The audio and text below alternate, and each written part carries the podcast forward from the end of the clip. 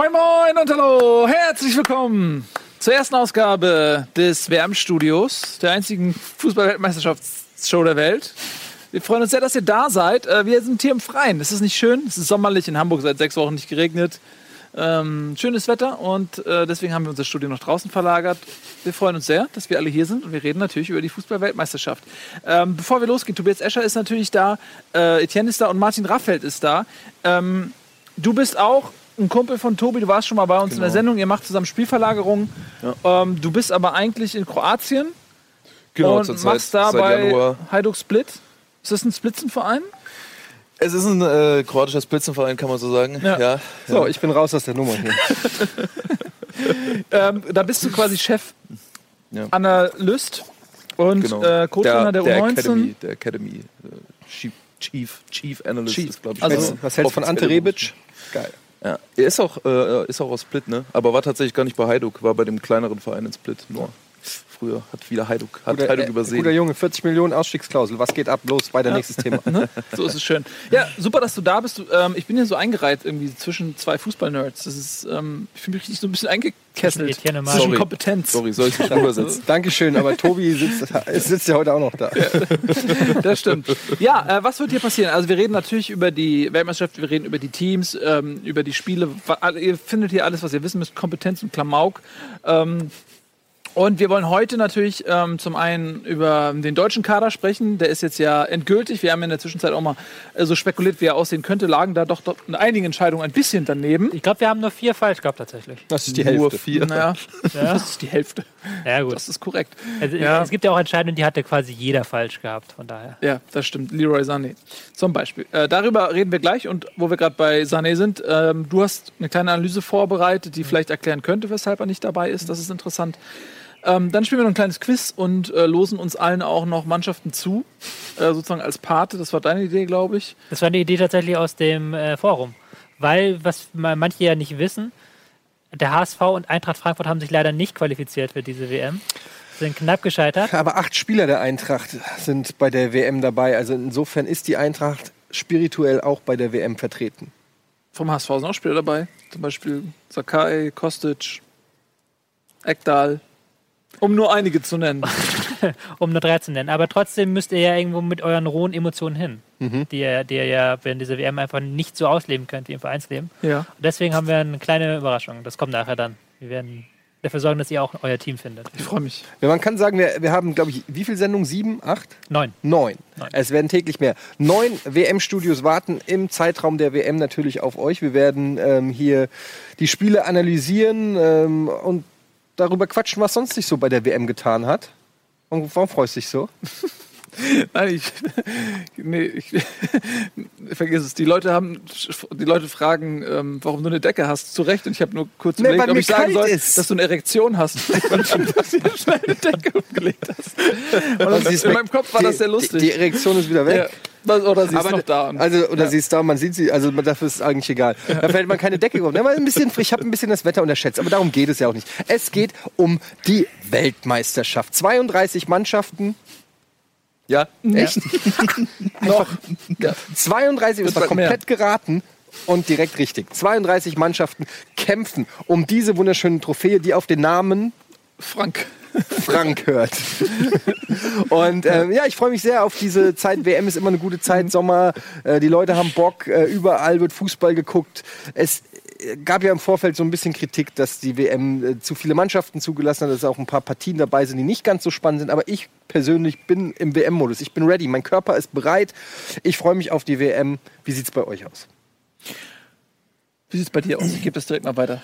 Ich habe richtig Bock drauf. Also äh, da muss ich direkt Schleichwerbung machen, weil wir natürlich in den letzten Wochen an unserer äh, WM-Vorschau für Spielverlagerung gearbeitet hat, äh, haben. Und wenn man das macht, kriegt man immer direkt voll Bock auf die WM, weil man sich in alle Gruppen einarbeitet, in alle Teams und man guckt sich alle Teams vorher an und hat dann natürlich direkt im Kopf so, okay, die könnten das machen, die können sich gut entwickeln, schlecht entwickeln, die sind interessant, mal gucken, wie die sich in der Gruppe machen und so.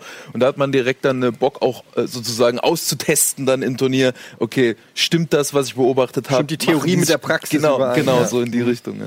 Das, Ähm, macht, was- das macht dann auch nochmal mehr Spaß. Also es gab in der Vergangenheit auch immer wieder äh, Mannschaften, Island bei der Europameisterschaft, ähm, zum Beispiel Costa Rica, ähm, auch bei der Europameisterschaft, Mitglieder Gag, äh, überrascht haben. Ähm, wen siehst du so dieses Jahr ähm, nach deinen Analysen? Wer könnte so, wer könnte überraschen? Also für, von den so ganz kleinen auf jeden Fall ist Peru zurzeit interessant. Die haben auch äh, die haben klasse Ergebnisse auch eingefahren, haben Kroatien 2-0 geschlagen zum Beispiel und die spielen ganz, ganz verrückten Fußball, bisschen wie Napoli, dass sie im äh, Spielaufbau nicht breit machen, sondern alle auf eine Seite und total verrückt nach vorne kombinieren und ähm, haben da echt schöne Tore erzielt so und können auch gut verteidigen. Also so eine Mischung aus ganz unorthodoxer Außenseiterfußball. Äh, das ist zum Beispiel, glaube ich, ein spannende, eine der spannenden. Ja, da gehen wir nachher noch ein bisschen mehr in die Tiefe. Ähm, Hast du denn Bock auf die WM? Ich wollte dich gerade fragen, aber ich danke, dass du mich fragst. Ja, ich habe hab immer Bock auf die WM. Die WM ist immer mein Highlight. Ich erinnere mich an alle WMs mehr oder weniger gut. Und äh, ich habe immer mega Bock auf die WM.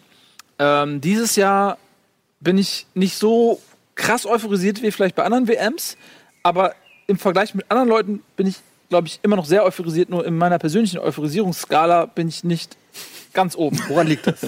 ähm, ich glaube, es liegt zum einen daran, vielleicht, dass durch die gewonnene Weltmeisterschaft vor vier Jahren sehr viel äh, freigesetzt wurde, sehr viel Leidenschaft, sehr viel Hunger, der all die Jahre da war nach einem großen Titel wieder, nach 1990 Europameisterschaft blende ich mal aus. Ähm, dass, dass man jetzt so ein bisschen bequem geworden ist, vielleicht auch emotional. Weil man hat das Gefühl, okay, dass, wenn wir rausfliegen, ist es irgendwie gerecht, weil die anderen wollen auch mal gewinnen. Und wir haben letztes Mal gewonnen und deswegen okay, alles klar.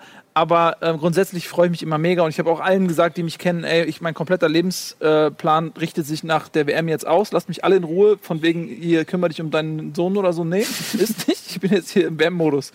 Ähm, und deswegen, ich habe mega Bock. So, und du? Bei mir geht es genauso ganz, ganz, ganz ähnlich wie dir. Weil 2014 war halt wirklich so dieser Moment.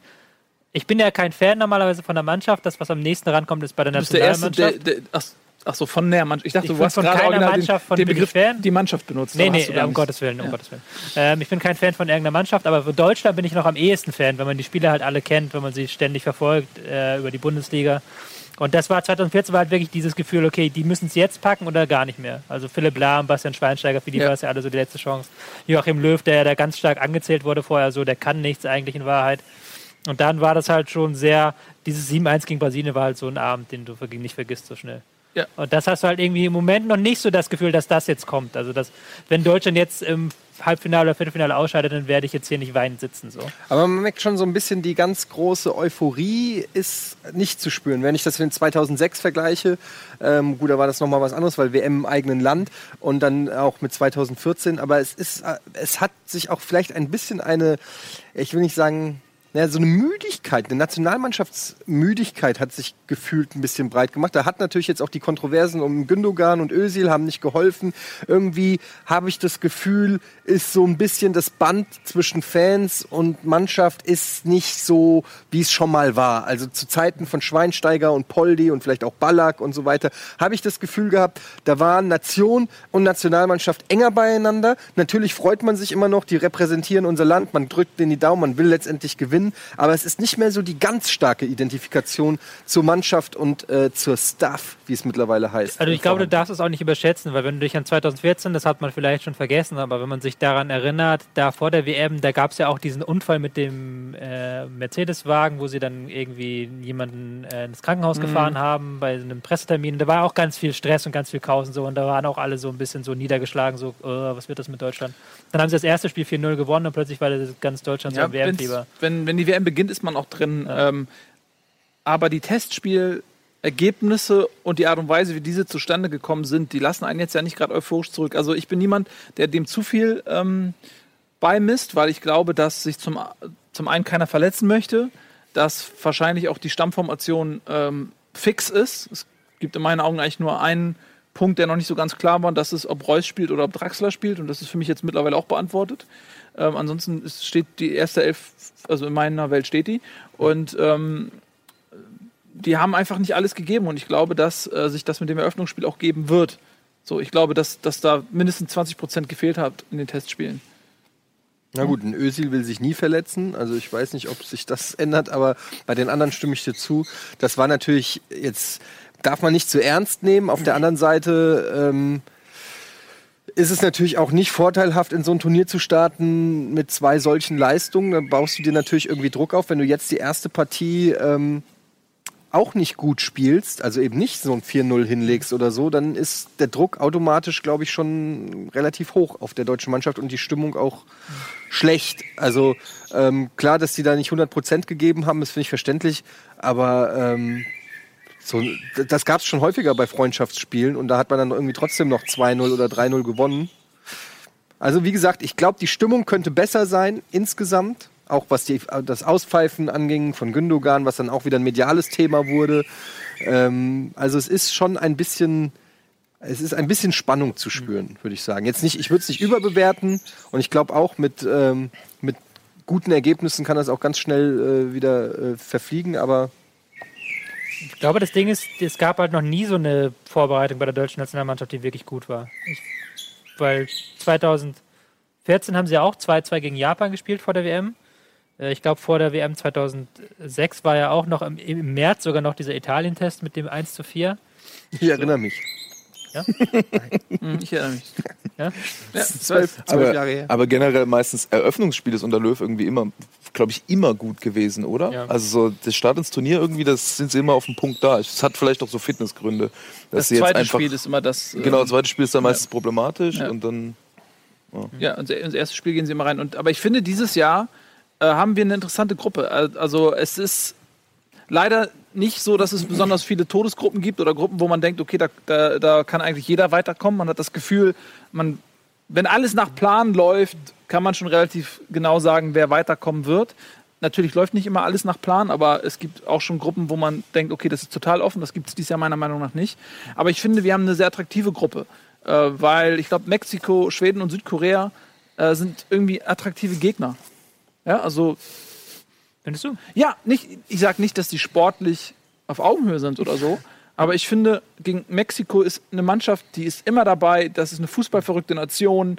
Ähm, so, das, das, das ist was anderes als Saudi-Arabien oder meinetwegen ah, Iran. Ich will jetzt auch niemandem irgendwie zu nahe treten, aber das, es gibt halt auch irgendwie so Mannschaften, die, finde ich, nicht so, so einen spektakulären Klang haben. Sag's ruhig. Ägypten, Entschuldigung, dass dich als ein Zehntel Ägypter. Ja. Nee, aber äh, ja, ich finde, ich finde das, sind, das sind irgendwie attraktive Namen und ich habe Bock auf das Eröffnungsspiel gegen Mexiko, also das deutsche Eröffnungsspiel gegen Mexiko.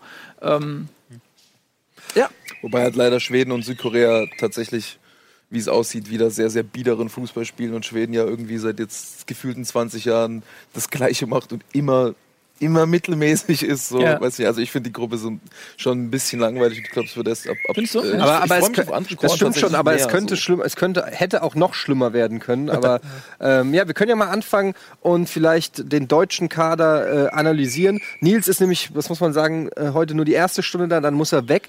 In Sachen Nationalmannschaft, darf man das überhaupt schon sagen?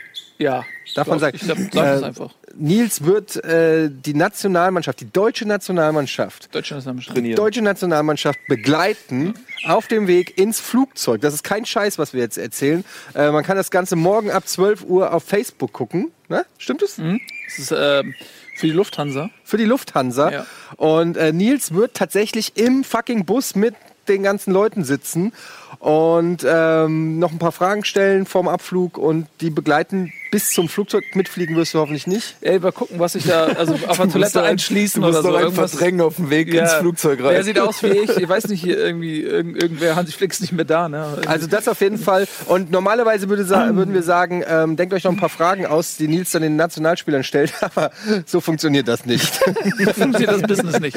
Ihr könnt sie gerne schicken, aber die Fragen, ähm, die, so spontan darf man da nicht sein. Aber trotzdem eine geile Nummer, deshalb ist Nils aber nur, worauf ich hinaus will, die erste schon hier, weil dann fliegst du nach Frankfurt, gleich jetzt, heute noch. Ne? Genau, ähm, äh, ich fliege gleich nach Frankfurt und morgen früh ist dann der Livestream. Und äh, ja, ich freue mich drauf. Wird ganz ich werde ein paar, ein paar von den Jungs irgendwie ein bisschen quatschen können, ein paar Fragen stellen können. Und äh, dann wieder mit dem Bus wahrscheinlich dann so ein bisschen übers, übers Rollfeld fahren. Und du siehst den fantastischen Frankfurter Flughafen mal, was ja, ja, auch toll für dich ist. der ist wunderschön. Ja, ist er auch. Genau, ja, ich war ja schon, am Flughafen war ich das schon. Genau. Also deswegen muss ich tatsächlich gleich äh, früher los. Ähm, Und deshalb um sollten wir jetzt noch schnell mit dir die Analyse äh, machen von Genau. der deutschen Nationalmannschaft. Ja, finde ich eine sehr gute Idee. Äh, der Kader ist jetzt ja äh, bekannt gegeben. Äh, Leroy Sané, denke ich, ist die größte Überraschung, ist nicht dabei. Ansonsten gab es jetzt ja, glaube ich, nicht so viele ähm, große Fragezeichen. Petersen war zu erwarten, einer der, der drei, äh, also zwischen Leno und Trapp hat sich entschieden. Aus der Innenverteidigung war ein äh, Tar eher so, glaube ich, Backup für Boateng, ähm, wo nicht klar war, wie fit ist Boateng nach seiner Verletzung. Vielleicht hätte er theoretisch auch Kinter verdrängen können, ich weiß es nicht, aber ähm, das ist jetzt nichts, was einen überrascht hat. Was mich wirklich überrascht hat, ist Leroy Sané. Wie seht ihr denn den Kader, Martin?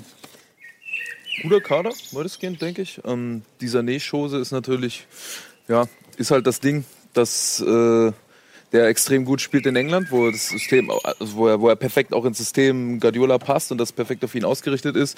Man hat da oft einen Linksverteidiger, der so in die Mitte zieht. Ich glaube, Tobi wird gleich noch genauer dazu was sagen. Und Sané ist halt so ein 1 gegen 1 Dribbler, was du in der Nationalmannschaft so nicht haben willst, wo du mehr über, durch die Mitte spielst, über Ösi spielst, über den, über den linken Halbraum spielst, wo der Flügelspieler reinkommen kann. Und das ähm, ist halt nicht so Sanés Spiel, war auch gegen Österreich war nicht so stark in dieser Rolle. Und ähm, ja, also ich denke, Julian Brandt ist auch keine schlechte Entscheidung. Also ich freue mich, dass Julian Brandt dabei ist, muss ich sagen. Der wurde ja auch 2016 auch schon nach Hause geschickt. Er war auch im erweiterten Kader ja. und musste dann für Leroy Sané sozusagen zu Hause bleiben.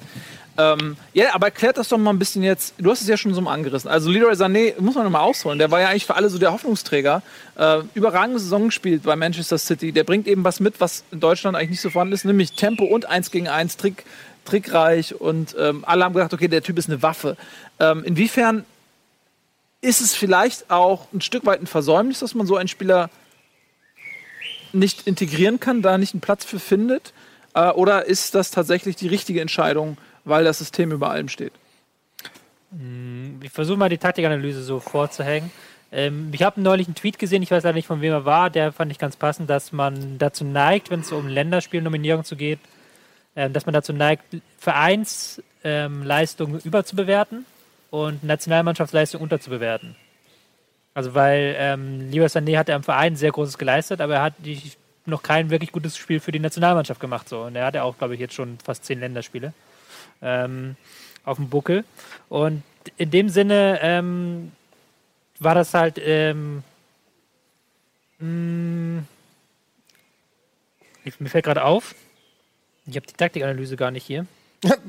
Plötzlich ist der Motor leer. Plötzlich ist der Motor leer. Alles immer nur auf irgendwelchen Spickzetteln. Wenn ja. er seinen Spickzettel nicht hat, dann ist er genauso doof wie ich bin Sachen Fußball. Soll ich anspringen? Ja, ist kein Problem. Wir wollten eh ein bisschen Werbung machen. Du kannst das ja. äh, gleich äh, suchen. Wir machen ein bisschen Werbung, dann sind wir zurück. Dann äh, wisst ihr hinterher auf jeden Fall, warum es eventuell klug ist, dass Leroy Sané ähm, nicht dabei ist und stattdessen eventuell ein Julian Brandt etwas besser passt. Das werdet ihr gleich erfahren.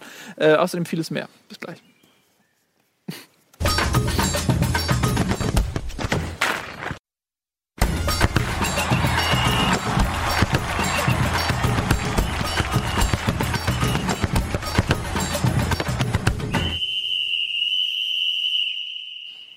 Schön, dass ihr wieder da seid. Herzlich willkommen zurück im WM-Studio. Äh, wir waren gerade stehen geblieben, zu erklären, weshalb Leroy Sané mhm. nicht bei der WM dabei ist. Wir müssen noch kurz sagen, es war mein Fehler. Ich habe den falschen, ich habe es auf dem falschen Rechner gehabt. Nicht, dass dann nachher irgendwie was falsch ist behauptet wird im Fehler. Internet. Ja. Es war mein persönlicher Fehler. Aber jetzt kommt die Analyse. Also ich habe noch nie was anderes behauptet. ja, äh, jetzt kommt meine persönliche Analyse von Leroy Sané. Wir haben hier einmal das System von Manchester City. Man sieht Leroy Sané hier oben mit der Nummer 19. Mhm. Ähm, liegt, das, liegt das hier an uns oder sehen die Zuschauer es auch nicht, die wenn Zuschauer wir müssen es sehen eigentlich. Die Zuschauer sehen das. Okay. Ähm, ihr seht es auch da. Guckst auf den falschen Bildschirm. Yeah, es ist halt eben gerade weg ja, gewesen. Okay, weiter geht's. ähm, zu sehen, ähm, falsches Bild, jetzt habe ich mich verklickt. Was ist denn los mit mir heute? So. Ähm, bei Manchester City gehen, das hat Martin vorhin schon angedeutet, die Außenverteidiger ziehen meistens in die Mitte hinein. Dann bewegt sich Fernandinho meistens etwas nach hinten, die Spieler davor etwas nach vorne, dass man so häufig so eine Formation hat. Was der Außenstürmer hier wirklich für die Ausgabe, Aufgabe hat, ist, dass er den Ball auf Außen bekommt, möglichst so herausgespielt wird, dass er mit Tempo in ein 1 gegen 1 gehen kann. Also, dass wirklich Sané den Ball hier bekommt, Tempo aufnehmen kann, ins 1 gegen 1 gehen kann oder auch ins 1 gegen 2 tatsächlich mal. Darum geht es. Es geht, glaube ich, gar nicht so sehr um das 1 gegen 1. Du kannst mich immer unterbrechen. Ja, also einfach, dass, dass er auf jeden Fall schlecht Tempo, gedoppelt wird und dass er erstmal so den Tempo ersten kommt. Dass er halt erstmal ja. genau das Tempo aufgenommen hat, das Momentum auf seiner Seite hat. So. Genau. genau. Ähm, das, ist, das legt auch Pep Guardiola sehr viel Wert darauf, dass solche Situationen für Sané geschaffen werden und dass Sané wirklich in diese Situation reinkommt und auch gar nicht so sehr äh, seine Position verlassen muss. In der deutschen Nationalmannschaft ist das Spiel ein bisschen anders gegliedert. Ähm, die deutsche Nationalmannschaft spielt tatsächlich so, ähm, dass Toni Kroos eine sehr prägende Figur ist und Toni Kroos spielt hier im zentralen Mittelfeld. Aber was Toni Kroos. Ein bisschen mehr so. dass Toni Kroos liebste Bewegung ist, ist, dass er häufig auf Außen ausweicht. Also häufig auf diese Seite, dann muss der Außenverteidiger aufrücken und dadurch muss wiederum der Außenstürmer hier oben ähm, in die Mitte rücken. Also der deutsche Außenstürmer, gerade auf links außen, spielt meistens hier in diesem Raum. Und Mhm. ähm, das ist das Taktische erstmal. Also äh, Sané ist gar nicht in diesen Flügelräumen drin in der Nationalmannschaft. Der Flügelspieler ist gar nicht in diesen Räumen, in die Sané reinkommen möchte. Ähm, aber auch natürlich steckt da eine strategische Herangehensweise hinter, dass halt Löw möchte, dass seine Spieler halt nicht genau diese 1 gegen 1 Temposituation kommen, sondern dass sie es kombinativ lösen, mit äh, Kombinationen, dass sie ähm, den Ball halten können, äh, nach dem äh, Ball passt gegen zwei Spieler und dann äh, das so lösen. Und da wird halt sehr viel mehr Fokus auf das Zentrum gelegt. Und das hat man im Spiel gegen Österreich, finde ich, sehr, sehr gut gesehen.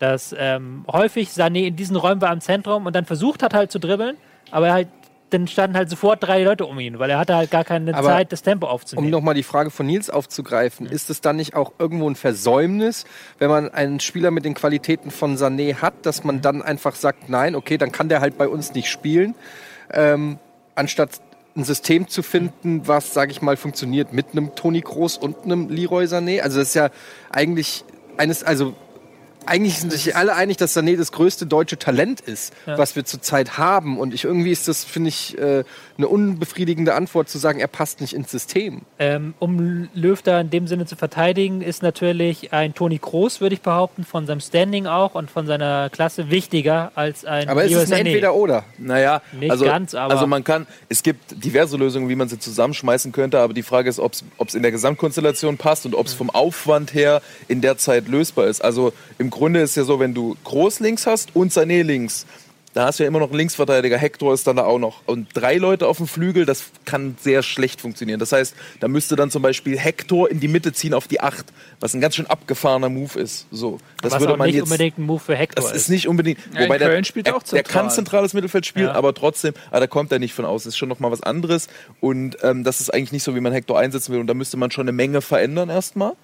Und ähm, dann könnte man natürlich, man könnte auch Sané auf rechts packen, aber da hat man schon Müller. Und dann ist die ganze Spielanlage der, der Nationalmannschaft ja auch darauf ausgerichtet, dass du in diesen Zwischen, in die Zwischenräume kommst, in den Zwischenlinienraum kommst, dass Özil zum Beispiel einen Ball kriegt, auftritt, einen Ball durch die Schnittstelle spielt und dann auch Spieler ohne Ball in die Tiefe gehen. Das ist ja auch noch so ein Ding, dass du Spieler willst. Löw sagt er immer, der, der Passweg, der, äh, der Lauf gibt den Pass vor, nicht der Pass gibt den Lauf vor. Das heißt, er will gerade auf den Offensivpositionen Spieler, die ohne Ball in die Tiefe gehen, damit dann auch so jemand wie Groß oder Özil die dann auch schicken kann. Und äh, so einer ist dann Sané eben nicht, sondern der wartet außen und macht, nimmt, macht, das, macht Tempo mit Ball und nicht Tempo ohne Ball. Das heißt, der passt auch als Spielertyp in die gesamte strategische Offensivanlage nicht so unbedingt rein. Man kann das so Aber- hinwursteln, dass das irgendwie funktioniert, aber es ist schon kompliziert. Ich würde auch sagen, wenn er jetzt zwei, drei Jahre älter wäre und schon mehr Standing hätte, hätte man das auch gemacht wahrscheinlich. Also hätte man auch sich dann Ja, vielleicht was anderes überlegt, ähm, dass man mit Sané das macht. Ich persönlich hätte ihn auch mitgenommen, ähm, weil er, du kannst ihn natürlich auch anders einbinden. Du kannst ja auch sagen, okay, wenn du einen 60. Konterspieler brauchst, Sané kannst du im Zweifel auch auf rechts ausschick, außen schicken und dann halt wirklich da im Konter ins Dribbling schicken. So, das wäre halt so mein. Deswegen habe ich es auch nicht so nicht ganz verstanden. Aber ich verstehe halt schon den, den, den grundsätzlichen Sinn dahinter. Dann noch eine Frage, was ist denn dann der fundamentale Unterschied, den dann zum Beispiel ein Julian Brandt mitbringt? Ähm, weil er ist ja auch ein starker ist- ja. Flügelspieler. Nee, der ist, Brandt ist ja super in diesen Zwischenräumen. Also Brandts gro ganz große Stärken liegen auch im ersten Kontakt, wie gut er sich orientiert, wenn er den Ball bekommt, dass er in diese Zwischenräume reingeht und dass er immer äh, mit und ohne Ball einen extremen Zug zum Tor hat. Danke, und äh, wie gesagt, auch diese Läufe anbietet ohne, ohne Ball. Und Brandt ist ja auch dazu noch äh, hat, er, hat er auch gezeigt, dass er defensiv sehr, sehr zuverlässig ist. Hat er quasi beim Confed Cup dann teilweise Rechtsverteidiger sogar gespielt oder so einen halben Rechtsverteidiger, äh, was dann auch nochmal äh, systematisch andere Möglichkeiten eröffnet. Und also Brandt ist schon nochmal vom Profil her deutlich vielfältiger als Sané. Und um eins noch zu sagen, um dann doch von der taktischen Ebene wegzukommen, Brandt war ja schon vor zwei Jahren dabei, ist ja dann gestrichen worden im Vorhinein so. Also, aber hat dann seitdem zwei Jahre wieder gespielt. Und Brandt hat auch den äh, Confed Cup mitgemacht, wo Leroy Sané sich ähm, krank gemeldet hat und eine Nasen-OP hat machen lassen, was die beim DFB halt auch nicht so geil fanden. Und die gesagt haben, wir hätten den lieber mit dem Confed Cup mitgehabt, damit wir der was um ihn rum bauen können auch. Und das sind dann vielleicht nochmal so diese kleinen außertaktischen Gründe, wo man dann sagt, okay, man nimmt eher einen Brand mit, der halt schon mal Nein gesagt bekommen hat, der sich jetzt halt wirklich reingekämpft hat. Der hat wirklich gutes Spiel gemacht, auch gegen Österreich. Ich fand ihn auch nicht schlecht. Also ich fand ihn im direkten Duell in den Testspielen besser als Sané, also präsenter. Ähm, und Sané hatte auch echt viele unglückliche Aktionen, wie er auch genau gesagt hatte, so, wenn er dann ähm, auf einer ihm fremden Position genau das versucht hat zu machen, was er eigentlich auf dem Flügel macht, dann hat das oft nicht geklappt. Und ich fand auch oft seine Pässe nicht präzise. Also in den Kontersituationen erinnere ich mich, dass es ein, zwei Mal auch die Situation gab, dass sie nicht gut ausgespielt worden sind in dem Moment. Brandt hat ja ein enormes Entwicklungspotenzial. Bei Comunio hat keiner von euch beiden auf ihn geboten. Warum? Weil äh, die Fußball-Weltmeisterschaft einem Spieler auch viel abverlangt und einige danach in ein Loch fallen und ähm, dann zum Bundesliga-Start vielleicht nicht so präsent sind wie andere Spieler, die zu Hause geblieben sind und Urlaub hatten. Aber alle guten Spieler in der Bundesliga spielen auch bei der WM. Das heißt, du kaufst keine guten Bundesligaspieler bei. Aber keine, die uns die eine große Chance haben, ins Halbfinale zu kommen. Also deutsche Nationalspieler Ah. bin ich auch vorsichtig im Moment, weil die auch dann überbewertet sind. Ich dachte, ich krieg ihn nicht und gucke heute auf Comunio und sehe, es gab keine weiteren Angebote. Habe mich sofort schlecht gefühlt und gedacht, ich habe einen Fehler gemacht. Nee, ich, ich gratuliere dir, es war eine Ja? gute Entscheidung. Ja, Ja, mal gucken. Also, du, also ich glaube auch nicht, dass du was falsch gemacht hast, weil äh, Brandt wird auf jeden Fall Stammspieler sein und er wird viele Tore machen. Ähm, wir werden sehen. Ja, okay, also das mal ähm, zur Begründung, weshalb Leroy Sané ähm, nicht mitkommt und ähm, ich habe daraus jetzt inhaltlich ein bisschen was gezogen. Ich hoffe, Auf- ihr auch, weil es war für mich am Anfang auch ein Schock, muss ich sagen, weil ich einfach Fan bin von der Spielweise und von dem Talent, was der Junge hat. Und deswegen, ich hatte mich total gefreut, den da zu sehen bei der WM. Und ich, äh, ich glaube auch, dass ähm, wenn man ein bisschen flexibler vielleicht auch rangeht ähm, in an das System, dass man für ihn eine Rolle gefunden hätte. Aber in Deutschland ist der System eben auch das Star, der Star und die Mannschaft ist der Star und das ist Lögis Konzept und da passt er halt nicht rein. Ähm, gut, Aber, aber Yogi hat ja gesagt, ihm gehört die Zukunft in der Nationalmannschaft. Also nach der WM soll er integriert werden in die Mannschaft. Ist das dann ein Lippenbekenntnis oder gibt es quasi nach der WM einen Umbruch und einen Systemwandel? Ich gehe davon aus, dass wieder zwei bis drei Spieler auch ihre Nationalmannschaftskarriere beenden werden. Und dann, er hat ja sogar, sogar sehr explizit gesagt, äh, Lieber ist im September wieder dabei. Im erweiterten Kai äh, Kreis. Ne? Da muss man natürlich sagen, dass da auch immer viele Leute absagen und dass eigentlich außerhalb von großen trotzdem. Turnieren ganz selten die eigentliche Stammformation spielt. Ne? Es hängt ja auch einfach davon ab, wie der Spieler sich entwickelt. Also Sané muss man ja auch sagen, der ist ja auch erst seit, seit dieser Saison auf diesem Level, dass man sagt, der, der kann bei der WM für den Titel helfen so. Und ähm, mehr oder weniger erst seit ein paar Monaten soweit. Äh, und hat halt immer noch in vielen Bereichen, ist halt noch nicht so gut und in den Bereichen wird er sich auch noch entwickeln und in den Sachen, die er schon gut kann, wird er noch mal besser werden und dann äh, er, eröffnen sich auch noch mal neue Möglichkeiten. Vielleicht ist er in, in zwei oder drei Jahren oder bei der nächsten WM auf dem Level, dass man auch sagt, okay, wenn wir den im Halbraum, im Zwischenlinienraum anspielen, dann zerstört er auch drei Spieler und macht ein, kreiert eine Torchance draus. Also das weiß man ja auch nicht. Ja, und man muss dazu sagen, ähm, was wir bisher noch gar nicht erwähnt haben, er hat natürlich auch mit äh, Marco Reus jemanden vor der Nase, der, wenn er in Topform ist, auch nochmal, denke ich, eine Ecke weiter ist. Weil, äh, ja, ein Marco Reus in Topform, ähm, um Jürgen Klinsmann zu zitieren, der 2006 vor dem Italienspiel gesagt hat, äh, vor dem Argentinien-Spiel gesagt hat, die kennen unseren Capitano noch gar nicht. Ähm, oder was das Italienspiel? Ich glaube, das war Italienspiel. Ähm, und die kennen unseren Reus noch gar nicht so. Der war einmal dabei 2012 bei der Europa Europameisterschaft so, aber ähm, die letzten beiden Turniere hat er verpasst. Und ich äh, freue mich sehr auf Marco Reus, weil ich, auch. glaube, dass das ein Unterschiedsspieler ist. Und man Ähm, gönnt ihm auch. Man, und man gönnt's dem Jungen Man gönnt ihm auch von der emotionalen Seite, also vom spielerischen her ohne Frage, aber man gönnt ihm auch emotional, weil er war 2014, kurz bevor er sich verletzt hat, war er auf, würde ich fast schon sagen, auf dem Höhepunkt seines Schaffens, also war richtig, richtig gut ähm, drauf. Und man hat gedacht, Alter, mit dem wird's äh, wird's richtig Spaß machen. Es hat Gott sei Dank auch ohne ihn geklappt, aber ähm, man hat sich schon richtig auf ihn gefreut gehabt und es ist echt, also ich freue mich auch, Reus endlich zu sehen. Ich hoffe, dass er viel Spielzeit kriegt und dass er, dass er es äh, abrufen kann. Er hat sich das auf jeden Fall verdient und ähm, ja, ist Ja. jetzt ist ein toller Spieler einfach. Ja. Denke ich auch. Und wenn man mal guckt und ähm, wenn alle fit bleiben, dann ist das für mich eigentlich so der stärkste Kader, den ich so bewusst äh, wahrgenommen habe in meiner Zeit. So, also so die frühen Turniere oder so, da ähm, mir fehlt da so ein bisschen der Vergleich jetzt zum Beispiel eine 1990er Mannschaft mit der heute zu, ver zu vergleichen, das fällt mir ein bisschen schwer. Ich glaube, das ist auch nicht irgendwie wirklich ein sinniger Vergleich oft, ähm, weil es eine andere Zeit war einfach auch. Aber jetzt im Vergleich zum 2014er Kader, was ich finde, was an Qualität dazugekommen ist, ist ähm, viel individuelle Qualität, dass du einen Marco Reus hast, dass du einen Gündogan hast, wenn die alle fit sind. Timo ähm, Werner. die, ein Timo Werner, klar, dafür ist ein Klose nicht da, aber der war auch über den Zenit 2014 schon. Ähm, aber ich denke, wenn man sich zum Beispiel mal anguckt, das WM-Finale, da hat ein Christoph Kramer gestartet, da wurde ein André Schürrle eingewechselt für den Kramer.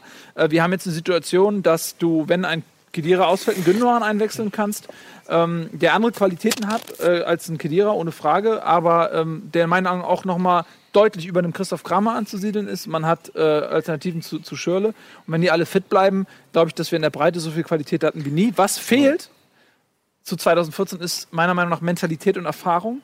Ich glaube, dass äh, was ein Schweinsteiger und ein Lahm auch mitgebracht hatten oder auch ein Per Mertesacker äh, dass, dass, und ein Klose, dass das nicht zu unterschätzen ist, weil ähm, diese Mentalität irgendwie und ähm, die Erfahrung, das hat sich beim WM-Finale gezeigt, Aber- das hat sich in Spielen wie gegen Algerien gezeigt. Ich wusste, dass du dagegen was sagst. Ja, bitte. Nein, aber wenn wir hier 2014 vor dem Turnier gesessen hätten, hätten wir doch genau gesagt, dass diesem Kader Mentalität fehlt, oder nicht? Weil das Schweinsteiger und Philam Mentalität haben, sagt man ja auch erst eigentlich, als sie Weltmeister geworden sind. Ist das nicht so ein falscher Umkehrschluss? Weil dieser Kader hat halt mit Toni Kroos einen Spieler, der dreimal Champions League gewonnen hat. Der hat ja auch eine Mentalität so. Nein, aber ohne der, Frage, halt, der ja. tritt ganz selten Gegenspieler um, deswegen hat der keine gute Also das, was ich meine, ist, was 2014 ein Schweinsteiger gemacht hat und auch ein Boateng meinetwegen, der ist, was das eigentlich, aber der Sch- Schweinsteiger hat so krass dagegen gehalten. Äh, 2014, das war für mich das beste Spiel, was ich je von ihm gesehen habe. Nicht fußballerisch, sondern der war einfach ein Leader.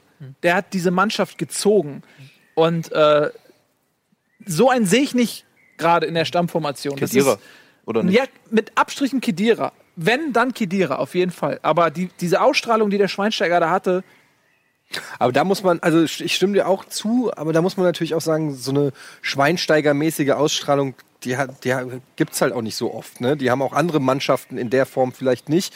Ähm, ich habe den Anspruch an ähm, dann die erfahreneren Spieler in der Nationalmannschaft, dass die dann da auch ähm, dieser Rolle gerecht werden. Das gehört für mich einfach auch dann dazu, was ich von einem Weltklasse-Fußballer erwarte, ist halt nicht nur Skills am Ball oder am taktischen, sondern eben auch Mentali Mentalität. Und wenn ein, ein Spieler, ganz kurz nur, Ja. wenn ein Spieler mental bei so einem Turnier das nicht auf das Feld bringen kann, dann finde ich, ist das, das muss dann auch mit in die Gesamtbewertung rein. Und ich hoffe, dass äh, zum Beispiel auch so jemand wie ein Reus oder so ähm, das auch mitbringen können. Das sind Lieder in ihren äh, Mannschaften, die antreiben, die auch mal ähm, aufrütteln und so. Und ähm, ich finde, den Anspruch, den muss man an Spieler auch wie ein Toni Groß haben, auch an Manuel Neuer. Müller haben äh, wir noch gar nicht Müller, genannt. Ist ja, Hummels. ist ja aber ich finde, ich denke, Müller ist gerade so ein Spieler, der ist dafür auch Gold wert. So, weil der immer, immer nach vorne, immer noch einen drauf, immer konzentriert, immer, immer auf die nächste Aktion. So. Also der ist, glaube ich, der ist, glaube ich, nicht zu was unterschätzen. ich, was ich in seiner meine, ja, ich Wirkung bin in voll bei dir. Was ich meine, ist ein Stück weit eine Cleverness auch. Hm. Ähm, Ramos mal. Ramos ist für mich äh, so der Archetyp. So, der ist, der ist auf der Ramos-Skala eine 1,0. ähm, und, ja, Wie ist diese Skala aufgebaut? Ra Ra das ist die Ramos-Skala. Und er ist halt, weil er Ramos ist eine 1,0. Und äh, der, was der Typ macht, ist, der, man kann das als Arsch. Ich, ich bin der Erste, der da auch sagt, ey, was, was ein Arsch, ne? Komm mit mir. Aber der hat eine gewisse Dreckigkeit, die, und das sieht man immer wieder, deswegen ist meinetwegen auch Madrid so eine Ergebnismannschaft und so brutal erfolgreich am Ende. Die waren ja nie die beste Mannschaft. Also, ich meine, okay, sie waren mal die beste Mannschaft, aber jetzt in den letzten zwei Jahren zumindest ähm, hat, hat man das Gefühl, okay, die haben sich irgendwie durchgemogelt, aber die haben sich ja nicht durchgemogelt, sondern was die halt mitbringen, ist Erfahrung, Abgezocktheit und eben diesen Schuss Aber Ramos, ne? Das, was ich halt nicht verstehe, das, das bin ich doch nicht mit Bastian Schweinsteiger, oder? Also ich weiß halt, ich verstehe Nee. das mit dem WM-Finale, wo er halt wirklich da sich die Zähne ge- aufgebissen hat und da wirklich Ja. reinkommt. Aber das ist Ja. ja. doch eher was, was ich mit dem Kedira verbinde, persönlich, oder Ja, nicht? ich glaube, es geht einfach darum, auch mal so eine Drecksau zu sein. Ja. So, Aber ob eben, das, jetzt ist eine Ramos-Drecksau ist das ist, Schweinsteiger, oder so. ist die Frage. Ja, schon. Er, ja, ähm, nicht so wie nicht in der Art wie also auf der Ramos-Skala sicherlich keine 1,0. Aber ähm, er hat, Was ist er hat denn die, auf einer Ramos-Skala? eine Schweinsteiger. Ja, eine 0,6. Ne? Aber Ach, so funktioniert die Skala. so funktioniert die Skala. Okay. Auf der Ramos-Skala, genau. Aber ich, ich meine, eine ist, also, 1,2? äh, ist das nicht, also ist das vielleicht ein, eher- bei allem Talent, also Talent, vom Talent her ist das für mich eine großartige Mannschaft, aber ist das vielleicht eher ein Punkt, seht ihr das, dass eben das vielleicht ein bisschen fehlt? Ähm, man man hat vielleicht auch ein Beispiel. 2016 war ein Schweinsteiger auch über seinen Zenit äh, hinaus zum Beispiel. Ähm, und im Frankreich-Spiel hat man das, finde ich, krass gesehen, dass da was fehlte. Im Frankreich-Spiel fehlte mir so ein Tick Ramos. Ähm, und deswegen ist man im Halbfinale rausgegangen, meiner Meinung nach. Aber das haben ja viele nicht, diesen Ramos. Oder? Eigentlich alle, außer Eigentlich Spanien. alle. Deshalb würde ich, deshalb würde ich vielleicht auch andersrum, deshalb ja. würde ich vielleicht andersrum argumentieren und sagen, und wir haben vielleicht nicht den Ramos-Typ, aber wir haben vielleicht ein, zwei Spieler zu viel im Kader, die das Gegenteil davon sind, wenn Wer ihr denn? wisst, was ich meine. Wer denn? Na, ein Özil zum Beispiel, äh, würde ich jetzt mal äh, sagen. Ähm, Werner, Hector.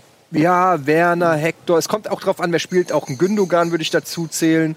Ähm, also so Spieler, ähm, auch ein Boateng hat manchmal so Anleihen, wo ich das Gefühl habe, äh, ja, da, also Aber du hast auf der anderen Seite hast du einen Hummels, der halt wirklich immer. Ja, wie du, gesagt, hast, du hast einen Groß, der halt ist so ja auch eine nicht- Arroganz auch es ist, ausstrahlt. ich versuche so. ja auch nur rauszufinden, wo die Schwachpunkte Ja, sind. Wir können ja klar. jetzt nicht uns hinstellen und sagen, unsere Mannschaft Nee. hat alles. Also irgendwo, irgendwo gibt es ja Defizite. Es gibt ja Gründe, warum sie Aber auch im, im verlieren. Kader, im Kader gibt es ja, also ich finde, man darf den Kader auch nicht zu krass überbewerten.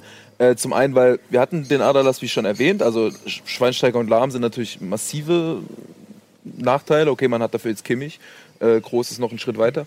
Aber Werner zum Beispiel hat ja jetzt in, auf internationalem Niveau jetzt noch nichts großartig gerissen und ist, ist ein geiler Stürmer, aber noch kein Stürmer, der jetzt irgendwie Top 5 der Welt ist Ja. und wo du sagst, wir geben dem den Ball, der gewinnt uns WM-Finale. Ja, deswegen deswegen Dann- habe ich ja immer gesagt, dass der deutsche Kader ist in der Breite besser, aber in der Spitze finde ich ihn nicht besser Mhm. als 2014. Götze, Götze fehlt, der Götze. so eine entscheidende Aktion machen konnte im, im WM-Finale. Aber ich fand auch Ähm, Klose war auch ein geiler, war auch, äh, auch wichtig Ja. trotzdem noch im der WM.